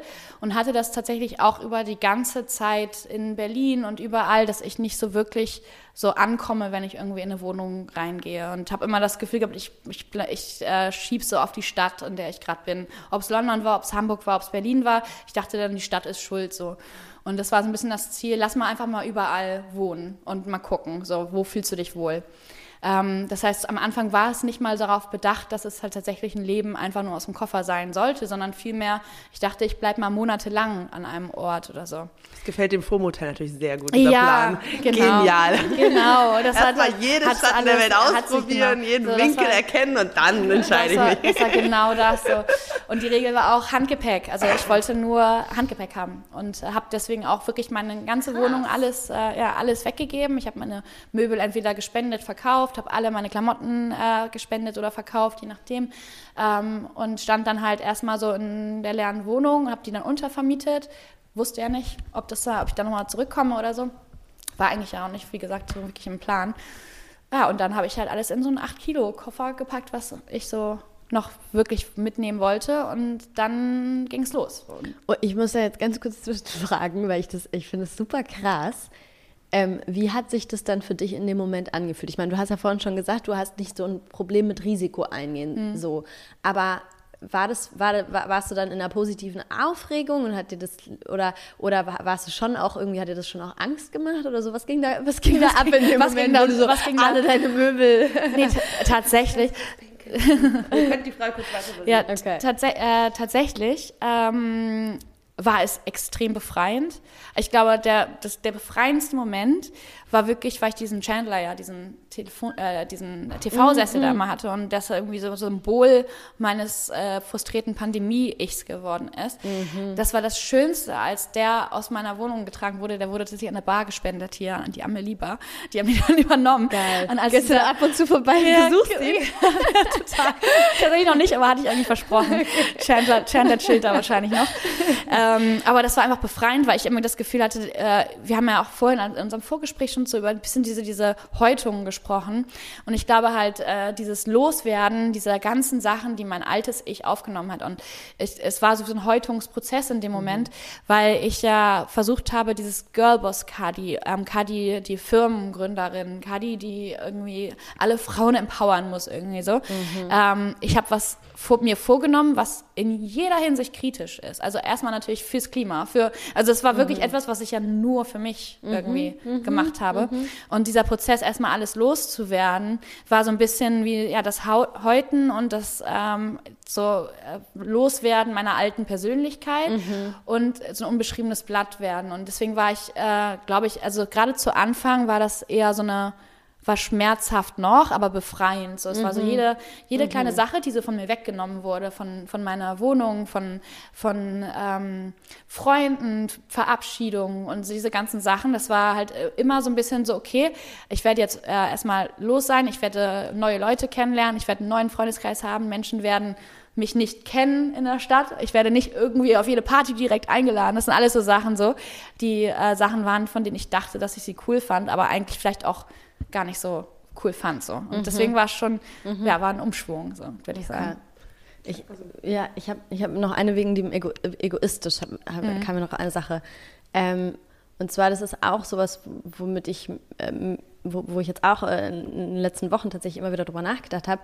Wir Frauen kriegen ja super krass eingetrichtert, dass wir auf gar keinen Fall egoistisch sein sollen. Mhm. Ähm, wo, und ich glaube, ehrlich gesagt, oder das ist so ein bisschen mein Eindruck, ähm, dass es zu diesem Befreiungsakt, sage ich jetzt mal, wenn man, wenn man als Frau das eben möchte oder sich da auf den Weg macht, dass das so voll Teil ist, sich damit auseinanderzusetzen, hm. mit, diesen, mit diesem auferlegten Ding und diesen Gefühlen, sich, dass man sich super schnell so egoistisch fühlt und dann denkt, oh scheiße, eigentlich sollte ich das nicht und eigentlich muss ich ja für und für die anderen und, und so weiter und so fort und das mitdenken.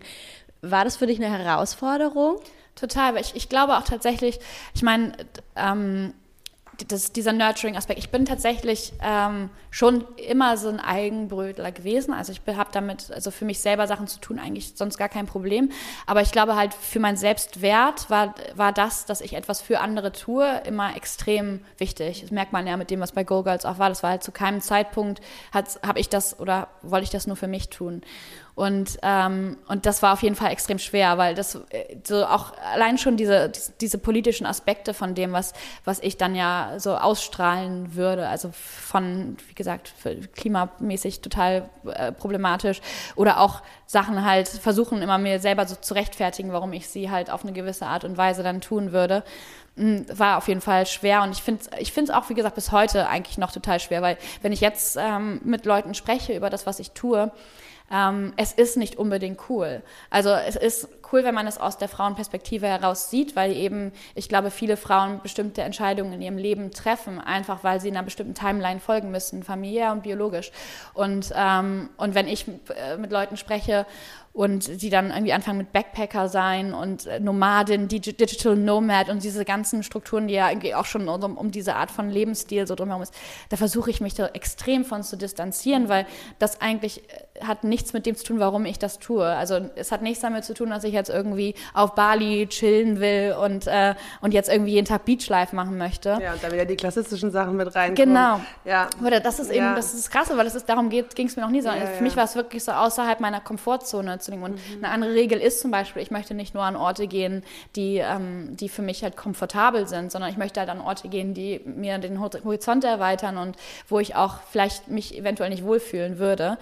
Ähm, und das sind alles so, so, so Aspekte, die halt, wenn ich eine kurze Konversation mit jemandem habe, mhm. äh, dann sehen die mich so als couchsurfende Backpacking Digital Nomad Girl, die irgendwie jetzt mhm. nur auf Bali chillen will. So, und das ist äh, so, das, das ist nicht das, was ich möchte. Und da geht es auch wiederum aber dann darum, dass ich ähm, mich dann auch schlecht fühle, wenn ich das nicht möglichst schnell klarstelle. So. Mhm. Ne? Und das ist halt auch weird, weil es sollte ja eigentlich nur aus mir herauskommen und ich da schon wieder ähm, einen Purpose reinpacke in das, ist er, er ist ja da so, aber ähm, ich könnte es jetzt nicht einfach nur so für mich so tun und sagen, ja, weil ich am Beach chillen möchte und arbeiten möchte. So. Aber du machst dich halt schon wieder zum Trigger-Projektionsfläche ja. Und ich finde, das ist halt ein Workaround, den du findest auf dem Weg der Befreiung. Irgendwann wirst du es wahrscheinlich nicht mehr machen. Ja. Aber erstmal ist es ja schon sozusagen, du hast es geschafft, den Step zu machen. Und da, das schaffen ja die meisten ja schon nicht, genau weil das zu hart ist, diese Strings, diese Judgments, oh, muss ich mich dann vor allen rechtfertigen und dann fühlt man gar nicht mehr diesen inneren Antrieb, warum mache ich das eigentlich, was ist eigentlich mein Motiv? Ähm, und ich finde dann, sich so, ja, halt doch nochmal zu rechtfertigen, sich eine Story, ein Briefing drumherum zu bauen, dass es die Welt auch versteht, ich finde, das ist eigentlich auch ein moderner Approach, weil ich meine, ja, who are we kidding? Wir können nicht auf einmal von einem komplett konditionierten, rollengetriebenen ähm, Wesen mit einem geringen Selbstwert hin zu, okay, äh, ich bin von allem detached und ja, mir kannst mir alles an den Kopf werfen und das macht gar nichts mit mir. Also ja. das ist ja nicht realistisch und das müssen wir auch diesen Weg ebnen und es normalisieren, dass es eben immer wieder auch diese Momente gibt, wo wir dann ähm, ja auch nochmal copen mit der Situation. Und ähm, Genau, deswegen wollte ich dich auch nochmal fragen, wie du deine Emotionen verarbeitest. Also wie gehst du mit schwierigen Emotionen um? Hast du da eine Practice für dich? Ähm, ja, wie machst du das? Also ich glaube, äh, ich schreibe natürlich. Das mhm. äh, ist halt so das, was, äh, was ich schon mein Leben lang krasserweise mache. Und ich glaube, lustigerweise war mir das auch nie so wirklich bewusst, so wie, äh, wie tief integriert das auch in mir ist. Also ich habe tatsächlich zu Hause 48 Tagebücher, die ich als Kind schon geschrieben habe. So, ich habe mein erstes Buch mit äh, Grundschule geschrieben für meine Mutter, der Stern, der seine Mutter sucht. So problematisch übrigens, so sozialpädagogisch. Weil meine Mutter immer am Reisen damals nach China war. Aber so, ähm, und es hilft, also ich habe das tatsächlich auch, das war auch Teil des Briefings, so dass ich halt Learnings, Things I've learned so far, heißt so die Reise, Reihe, die ich dann immer manchmal auf Instagram poste, äh, dass ich schon versuche, so äh, problematische Gefühle oder Sachen, die, ähm, die sich weird für mich anfühlen und wo ich mich auch wieder mit mir selber konfrontiert sehe, dass ich da irgendwie versuche, mich zu erklären, ähm, dass ich das in Worte um, um, umfasse, also dass ich dafür einen Ausdruck finde. Und ich glaube, das Schreiben hilft mir extrem viel oder auch eben so dieser ehrliche Umgang mit mir, wenn ich andere Menschen treffe. Also diese, ähm, das, was ich so erzähle, so teilweise, oder wenn ich, wenn ich Menschen kennenlerne, die davon halt überhaupt keine Ahnung haben, die natürlich das irgendwie auch kritisieren oder ähm, nicht so wirklich nachvollziehen können, weil sie ein extremes Sicherheitsgefühl haben oder bestimmte Sachen da irgendwie, ähm, ja, einfach nicht so wirklich nachvollziehen können, wie man eben so leben kann. So. Ich finde also diese Diskussion jedes Mal äh, äh, mit Menschen, die absolut überhaupt gar nicht diese Einstellung im Leben haben, hilft mir dann auch immer mal wieder so, mich selber zu erklären oder mich selber halt irgendwie ein bisschen besser zu verstehen. Und äh, ich fühle halt extrem viel schon immer. Also ich bin halt einfach so ein, so ein Mensch, der überemotional äh, ist. Ich bin, lustigerweise mein Party-Trick, ich bin Triple Cancer als Horoskop. So. Ich bin halt einfach so, ich bin alles Gefühl. So. Mhm, mhm. ähm, und mir hilft das dann halt, äh, das aufzuschreiben, ähm, ich habe einen E-Mail-Account, der heißt Dear Future Cuddy und äh, fast täglich schreibe ich da irgendwie so mir so selber eine E-Mail, so mit so Sachen halt irgendwie, ob es mal, es kann mal ein Gedicht sein, es kann mal irgendwie ein Learning sein, es kann mal ein betrunkenes Bild sein, irgendwie, keine Ahnung. Aber so, das hilft halt so, ich schicke das so an mich selber so raus dann und sag halt so, hier hast du mal was gelernt so und hoffentlich, äh, hoffentlich hilft das mir dann irgendwie auch. Aber ich bin immer noch Textbook problematisch, auch für mich selber auf jeden Fall, also auf jeden Fall.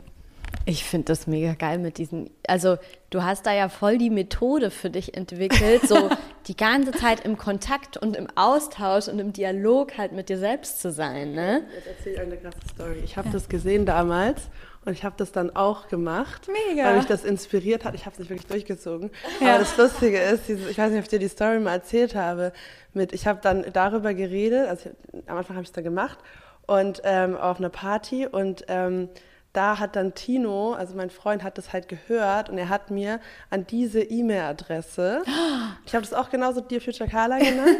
nice. Und äh, es ist so lustig. Ich halt irgendwo, ja. Deine Stories hat mich halt immer inspiriert, deswegen, ja. ich habe das immer so verfolgt, weil Schön. ich so diesen Vibe irgendwie gefühlt habe. Und er hat mir dann damals ähm, eine E-Mail auf diese diese E-Mail-Adresse geschickt und hat halt so dieses Zukunftsding aufgegriffen und hat halt so, es war eine ganz messy Story mit oh, Affäre und ein bisschen versteckt und so. Und das war halt so der Anfang auf diese E-Mail-Adresse. Und das war so unsere ganze Romance-Story. Und dann hat er eben an meine Zukunfts-Ich geschrieben. Und? Oh. Ja, wie crazy ist ist mega. Das ist mega Können wir die vorlesen? Das ist, das ist richtig romantisch. Stell dir mal vor, und das, weil ja. du das geteilt hast, ja. dass du Guck mal, deine... Amor ein bisschen ja, hier, ne? Genau, dass du deine Methode geteilt hast. Das ist so cute. Cool. Aber cool. Und jetzt sitzt du hier in der Wohnung von den beiden. Vier Jahre später, das ist wirklich In der sehr schönen Wohnung von euch.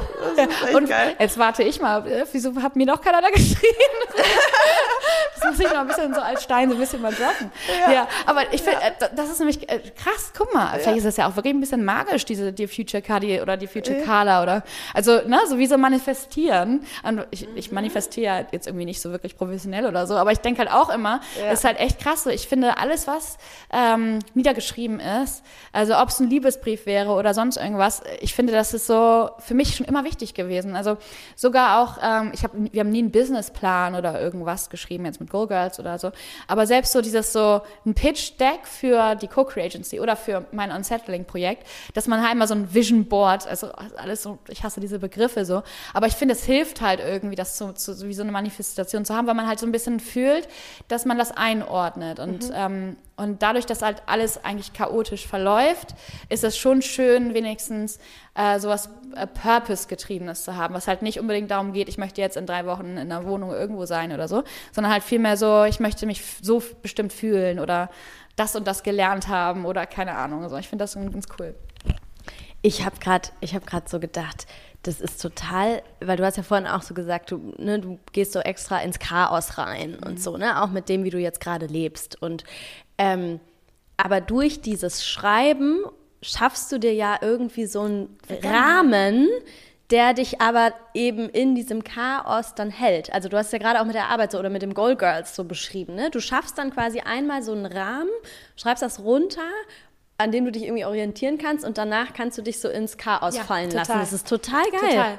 Das ist wie, das ist wie Future und Presence, die sich immer so selber so im Austausch sind. Mhm. Das ist einmal diese, die Future Cuddy und sowieso einfach so, ein, so, eine, so eine Lehre, in die man so reinschreibt, aber eben auch so ein bisschen so das, das ja, Programmatische, was man irgendwie mhm. hat. Und ich glaube, es war schon immer bei mir auch total wichtig, dass ich so weiß, wofür ich etwas mache.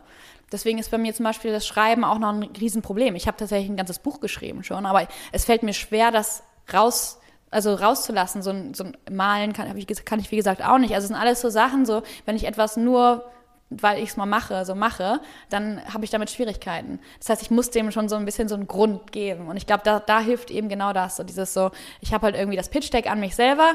Da fühle ich mich einmal sicher, dass ich halt irgendwie etwas mache für einen gewissen Grund und äh, kann mich dann aber auch wirklich also einfach fallen lassen. Aber so in der Kunst zum Beispiel würde mir das extrem schwer fallen. Mhm, es mhm. geht nur für sowas, was halt wirklich irgendwie ähm, ja Purpose ist, also in dem weitesten mhm. so sinngebend mhm. ist oder so. Mhm. Wir brauchen mal ein Skill Exchange Coaching mit Kadi für unseren Podcast.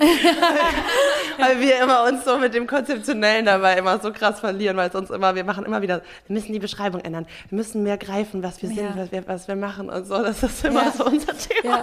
Aber das, das ist aber auch, äh, das ist natürlich mein Job, so, ne? Also wie viele Pitches ich in meinem Leben schon allein für Projekte und so weiter gemacht habe, das ist ja schon irre so. Aber ich finde tatsächlich so, was man sich halt, ich finde, Pitch für ein Projekt so, das ist eigentlich, äh, umgibt eigentlich so ziemlich alles, was man so fürs Leben einmal für sich selber so definieren müsste. So, das ist einmal das Strategische, so, dann ist das irgendwie eine, Headline, die man braucht, die halt irgendwie newsworthy wäre. Dann ist es eine Target Audience, das heißt eigentlich vielmehr so was, was, mit wem umgibst du dich oder Zeiteinteilung, so ein Projektplan oder keine Ahnung. Es sind halt in so einem Pitch für so ein Projekt, es sind also lebenstechnisch halt so viele Sachen drin. Und es, ich könnte zum Beispiel jetzt nicht irgendwie so Journaling oder sowas machen, sondern für mich ist es halt schon irgendwie so der Hack eines Projektpitches, der halt irgendwie für mich voll gut funktioniert. Und das ist dann Snappy Headline, Intro-Paragraph und keine Moodboard und sowas halt. Ne? Mhm. Ich habe ein Moodboard für meinen Instagram-Account, obwohl ich den nicht mal irgendwie jetzt als Influencerin irgendwie so betätige oder so, sondern halt irgendwie tagebuchmäßig nur. Ja, das ist schon lustig. Also kann ich euch auf jeden Fall empfehlen. Guckt euch mal so ein, so ein Pitch-Deck an. Ich schicke euch mal eins von Go-Girls, dann könnt ihr das sehen. ja, ich finde das cool, weil du machst diese, diese also ich habe so der Businesswelt so ein bisschen den Rücken gekehrt nach meinen Startup- und Consulting-Erfahrungen. Ja, erzähl mal, was machst du eigentlich? Was, was, was, was hast du vorher dann gemacht? Du warst bei Go-Girls ja tatsächlich auch da, oder? Ja, also genau, das war eben Zufall, weil ich da, also ich habe früher in einer Unternehmensberatung gearbeitet nach dem Studium mit so Startup-Methodik, Fokus, also Ausgründungen von Corporates begleitet. Cool. cool. Ähm, ja, mega cool, außer der Consulting-Lifestyle. Da würden die also, digitale Nomaden was anderes erzählen. Ja, genau. ja, aber da war eben auch mein Main Story diese Rolle und dieses Unauthentische und dieses Verstecken hinter dieser ja, Überprofessionalisierung und diesem reinen zahlengetriebenen Arbeiten. Ja. Und ähm, genau, dann habe ich gekündigt dann nach zwei Jahren und dann habe ich eben mit Lari und Ramona das Studio Wetter gegründet. Also Sehr cool, ja. Dann haben wir ein Stipendium bekommen, genau, haben eine E-Commerce-Brand für nachhaltige Designer-Regenschirme aufgebaut und dann, ähm, genau, so zweieinhalb Jahre später, nach dem Lounge, nachdem es gerade erfolgreich lief, haben wir uns getrennt. Also es waren persönliche Gründe, einfach ja, so eine, so eine. Unter Freunden ist schwer. Unter Freunden, es ist super schwer. I swear, das ist wirklich so. Ja, total. Und einfach, ich würde heute einfach das natürlich auch anders angehen und viel mehr darüber sprechen, was sind wirklich unsere Werte, ähm, gehen wir in die gleiche Richtung. Also all diese Sachen, die wir ja am Anfang einfach extrem viel gemacht haben, geshared haben. Äh, dieses Alignment wirklich zu finden, diese Zeit und dieses Wissen hatten wir einfach nicht. Es war auch eher so rein da und einfach machen und das ist dann halt einfach später gebacklashed. Ähm, mhm. Aber ich sehe das auch so genau genau die Themen, die hochkamen, waren bei jeder Einzelnen auch für die persönliche Entwicklung, glaube ich, total wichtig. Mhm. Und es war schon auch so, dass ich trotzdem immer dieses Psychologie-Thema hatte, dass ich immer, mhm. immer war so, oh, ich hätte Psychologie studieren sollen, eigentlich liebe ich ja das. Also das war so neben dem so einfach auch umsetzen und machen, ja. war so, mein Herz hat schon immer für diese psychischen Themen gebrannt. Und ich wollte auch eigentlich diese Firma auch aufbauen, um eine Firma zu haben, weil mir das, weil mir das das Projektmanagement daran gefallen hat, nicht weil ich jetzt verliebt in das Produkt Regenschirm war. Und ähm, dann habe ich eben während Corona Coaching eine Coaching-Ausbildung gemacht, noch ein Jahr lang parallel mit dem Startup.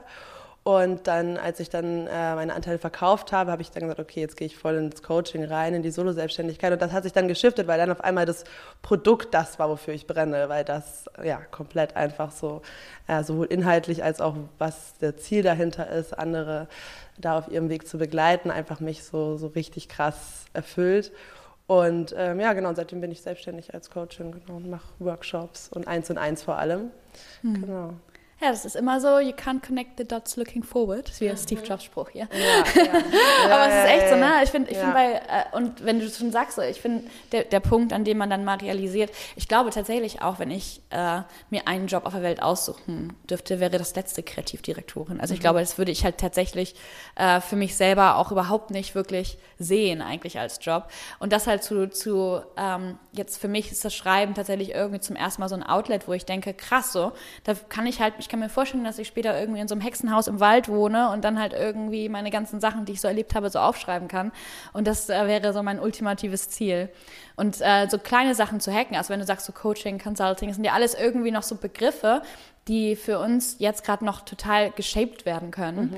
Ähm, und ich habe keine Ahnung, wie man eine Kreativdirektorin ist, aber man kann sich das ja ausdenken. Und das ja. ist halt das Coole, so, ne? so Jobs sich auszudenken, die es so eigentlich in der Vergangenheit gerade nicht unbedingt geben konnte, weil natürlich auch wir jetzt in einer sehr äh, privilegierten Zeit auch leben. Ne? Also hoffentlich, also wissen wir jetzt natürlich noch nicht so richtig, aber so, ne? Aber ich finde, das ist halt total krass. So, wir haben halt so die Chance, uns so zu überlegen, was wollen wir eigentlich machen und wie kann man dann überlegen, alte Systeme umzuhacken und umzubauen, sodass wir unseren Traumjob irgendwie machen können mit dem, was auf uns zukommt, mit KI und so weiter, haben wir halt einfach so gerade so ein richtig spannender Punkt dafür, finde ich. Mhm. Ja, und das ist wirklich dieses, was du machst, dieses Reinlehnen in diese eigene einzigartige ja, Persönlichkeit und alles Facetten und das daraus einen Weg craften, der zu deinem Beruf passt, weil wenn wir uns selbstständig machen, ne, das ist ja auch immer voll der Stretch und voll, also es triggert einfach sehr, sehr viele, ähm, dann auch mal gerade als Frau Sicherheitsbedürfnisse. Mhm. Ähm, und dann geht es eben sehr schnell, dass man eben diese Rollen, die es da draußen gibt, dann willst du halt schnell die, die nächste anziehen. Und das war mhm. voll auch am Anfang beim Coaching. Ah ja, okay, wie ist denn jetzt das Businessmodell? Ja. Wie macht man das denn jetzt? Wie machen das denn andere? Und davon immer wieder wegzugehen und zu sagen, wenn ich es mir jetzt ausdenken könnte, wenn ich mir jetzt auf einer, auf, einer, auf einer Leinwand überlegen könnte, wie würde ich jetzt am liebsten arbeiten und dann dieses Selbstvertrauen zu finden, okay, ja, dann probiere ich es einfach genau ja. so und werde damit auch höchstwahrscheinlich am erfolgreichsten sein, weil es eben einzigartig ist und zu mir passt. So. Total. Und das ist ja, ja, genau das, was man jetzt im nächsten Schritt der ganzen Googles-Geschichte irgendwie auch dann hatte wir haben dann, Helena und ich sind beide anderthalb Jahre wirklich ruhig, so Füße ruhig und so. Und, ähm, und ich habe die Reisen gemacht, habe viel erlebt und natürlich trotzdem noch Projekte gemacht. So. Aber genau all das so ist dann jetzt bei Go Girls wieder drin, dass wir halt dann gesagt haben, was haben wir gelernt, wie können wir es umschreiben und äh, haben jetzt, dadurch, dass wir nicht mal mehr eine Firma sind, also wir sind ja auf Papier gerade keine Firma, so, ne? aber haben halt das ganze System, die ganze Infrastruktur, alles, was wir schon von den letzten Generationen Go Girls quasi so gelernt haben, konnten wir dann jetzt nochmal auf dem weißen Blatt Papier halt ganz neu schreiben. Und jetzt haben wir, ich, also ich habe zumindest gerade das Gefühl, dass wir sowas von stark geworden sind. Also mit gerade der Tatsache, dass wir keine Firma mehr sind, dass wir jetzt keiner hat mehr ein Verantwortungs, krasses Verantwortungsgefühl. Also, und deshalb ist es eben so spannend. Niemand hat das Gefühl, sie, er würde für mich arbeiten, sondern wir kommen jetzt so zusammen. Wir haben einen Brand, den es schon gibt, der sich etabliert hat, der coole Kunden anzieht. Ähm, und jetzt können wir nochmal ganz neu alles erfinden. Und ich, tatsächlich ist, glaube ich, ähm, das so das äh, befreiendste und bestärkendste als Gründungsperson, dass es nicht nur darum geht, ein Produkt zu haben, sondern es geht noch mal viel mehr darum, welche Arbeitskultur möchte ich gründen, weil du dann quasi überlegst, dass es nachhaltig ist für dich, dass es funktioniert, dass du länger dabei bleiben möchtest, dass du es nicht nur als kurze, kurze Lebensschritt so siehst, sondern dass du halt irgendwas baust, was adaptiv ist zu deinem Lebensstil, dass ich jetzt trotzdem noch unsettled leben kann nach zwei Jahren so. Ähm, und da sind wir natürlich jetzt auch immer noch vor großen Hürden, so, klar. Aber ähm, es fühlt sich befreiend an. Wir sagen, wir sind ein Work in Progress. Das ist gerade neben Radical Vulnerability ist das so das zweitlauteste Ding, was wir in unserer mhm. Arbeitskultur sagen. Egal, was du siehst, ob es eine Präsentation ist, wir haben natürlich ein Culture Book und wir haben diese ganzen Sachen. Es sind alles Work in Progress und jeder kann jetzt hoffentlich in diesem Chaos das ist jetzt ja der nächste Schritt, wie bauen wir Chaos ein in unsere, in unsere Arbeitskultur, auch wenn du mal irgendwie verschwindest für einen Monat oder sowas, dich trotzdem zugehörig fühlen und trotzdem weißt, dass Go Girls ist dein, deine Firma. So, du, mhm. Wir sind, wir sagen mal, we're not, we're not a company, we're each other's company. Ja, genau. Also das ist total spannend und das ist eben genau das, was du sagst. So, man nimmt da wirklich ich als äh, die natürlich das auch wieder rein initiiert hat. Meine Schwester hat, äh, hat sich schon noch ist noch im Girlboss Urlaub gerade. Die hat gesagt, sie ist noch nicht ready, so richtig, um da sich reinzuschmeißen. Aber äh, für mich war das so, okay, das ist jetzt, das ist wichtig jetzt für mich. Das ist das, was ich jetzt gerade ja, für mich selber mal erfunden habe, dass ich mal soft sein kann zu mir selber und nicht irgendwie versuche, meine ganze Persönlichkeitsstruktur aus der Arbeit zu ziehen, ähm, dass ich das jetzt auch weitergeben kann. Und hoffentlich funktioniert das dann jetzt auch. Das wäre halt so der Traum. Geil, mega. Und jetzt gerade kann man sich bei euch auch bewerben, oder? Genau, wir haben jetzt gerade die neue Recruitment-Runde. Mhm. Ähm, wir sind jetzt aber sehr aktiv tatsächlich am Aufbrechen der nur Frauen. Struktur. Weil auch wenn wir dann in der letzten Runde, da waren, haben sich auch wieder 160 Menschen beworben. Ich, das ist für mich immer noch so mindblowing. Äh, da waren dann 30 äh, Männer auch unter den BewerberInnen. Und die sind alle abgesprungen. Wir haben nur noch zwei am Ende dann dabei gehabt. Und das wollen wir jetzt ein bisschen ändern, dass wir halt auf jeden Fall versuchen, das äh, weniger ähm, nur für Frauen und gegen Männer zu kommunizieren.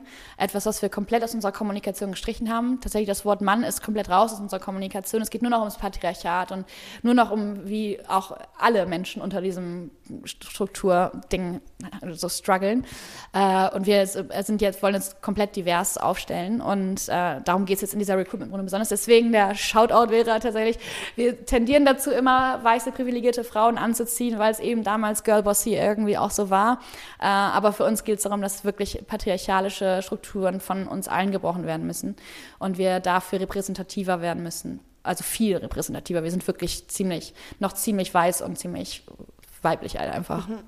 Ja, also Culture First auch eigentlich, das ist das, was dann treibt. Ja, und wir haben ja auch schon so viele Learnings, die wir ja. einfach weitergeben können. Das ist ja das mhm. Krasse. Wir haben ja tatsächlich aus, wie lange ist es jetzt, sechs Jahre oder noch länger, äh, haben wir so viele Learnings, die von Frauen geschrieben wurden. So, und das ist halt voll spannend, dass das aber jetzt nicht nur unter Frauen bleiben sollte, sondern eben davon eben auch profitiert wird außerhalb unserer heterogenen äh, Blase, in der wir uns da befinden. Das ist sehr spannend, dieser Switch, wann der in, die, in der gesamten Bewegung, haben wir auch schon viel drüber gesprochen, halt stattfindet. Wann braucht man eben noch diesen Kampfmode und dieses Zusammenhalten und dieses auf Probleme aufmerksam machen und natürlich auch ist es total spektrumsabhängig, wo, in welcher Zeit, in welchem, in welcher ähm, Mikrokosmos gerade. Mhm. Und wann kommt eben dieser Punkt, wo man dann in dieses kollektive, gemeinsam die Männer äh, auch natürlich, das es ist ja, es ist ja immer mehr, aber ich frage mich schon, sind wir schon da, dass dieses Bewusstsein schon da ist, wir mhm. brauchen das und deswegen gehen wir bewusst in diese neuen, neuen Female Created Structures rein, die irgendwie auch daraus geboren sind, auch aus der femininen Energie teilweise. Ja. Und äh, wie sehr können wir uns da schon ähm,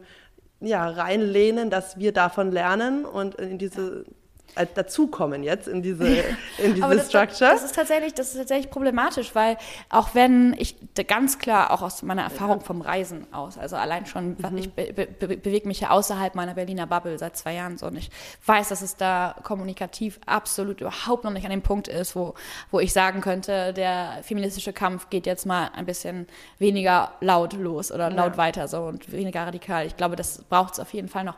Aber das, was wir halt gemerkt haben, ist, wir kommen da halt nicht raus aus der Bubble mit dem, was wir tun. Mhm. Ähm, dadurch, dass wir auch gerade zu unserer Anfangszeit total radikal waren, also dieses Periodenzelt, das war wie eine Vagina shaped und also es war halt total krass so. Und wir, und wir sagen natürlich dann irgendwie, ähm, wir, wir wollen inklusiver sein und dass es die Bewegung für alle zählt.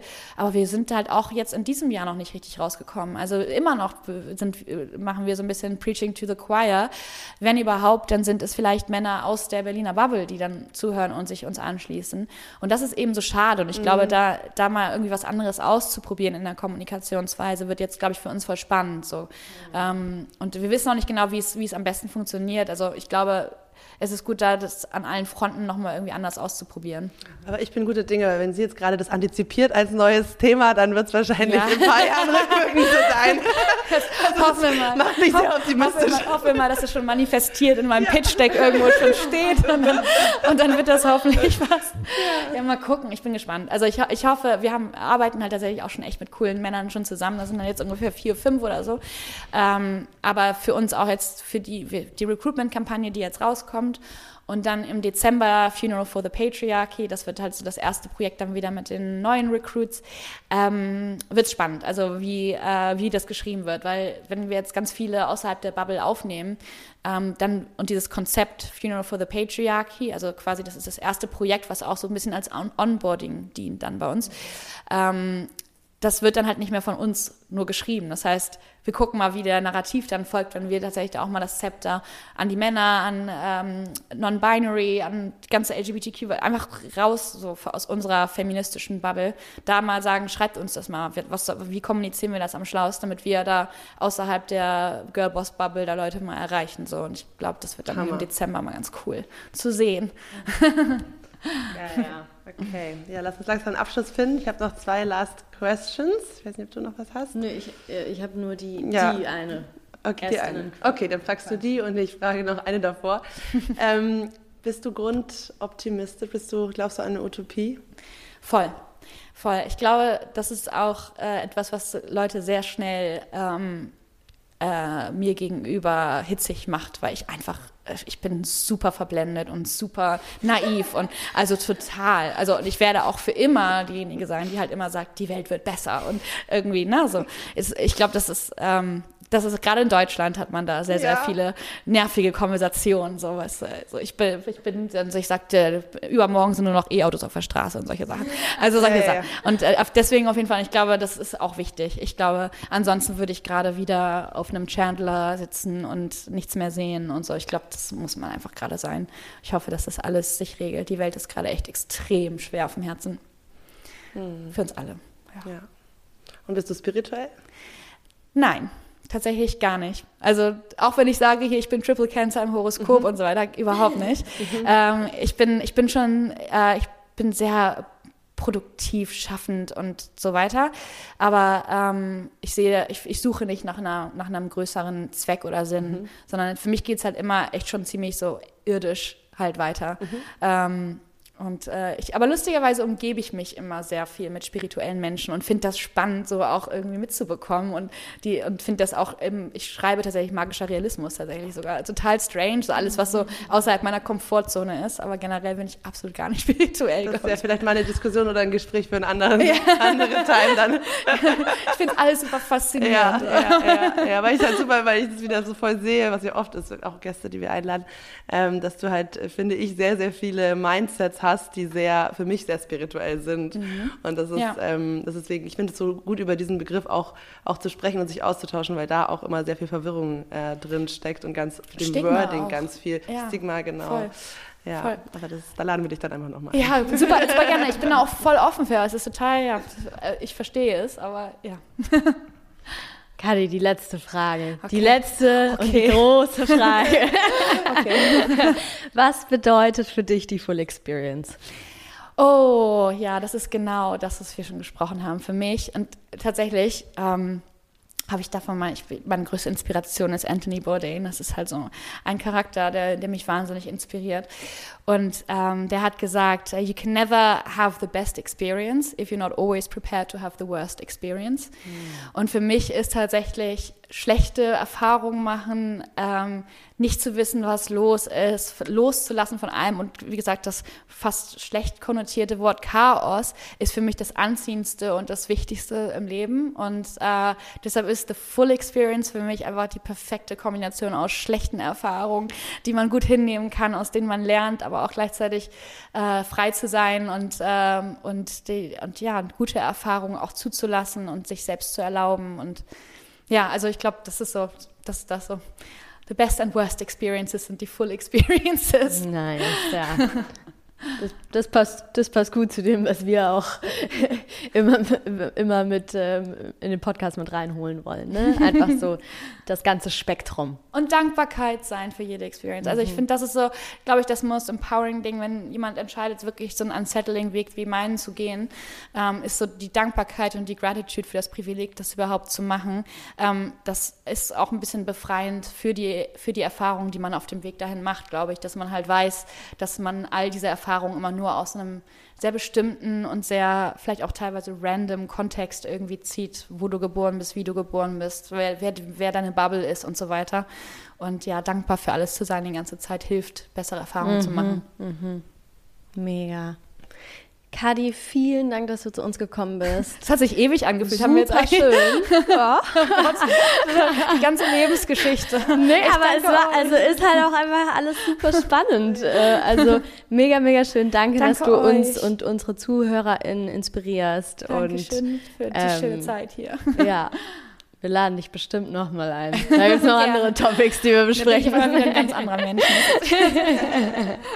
ja, und wir verlinken auf jeden Fall dein Instagram und auch ähm, genau den Bewerbungsformular, wenn Super das gerne. ist ja noch offen wahrscheinlich in ja, bis, oder so. Also wir nehmen noch bis zum 31. November Bewerbungen auf. Okay, also wenn es vorher kommt, dann ist es auf jeden Fall perfekt. Ja, nächsten Sonntag kommt es raus. Yeah. Perfekt. Super. Super gern. Okay, dann macht's gut. Ciao, ciao. ciao. Tschüssing.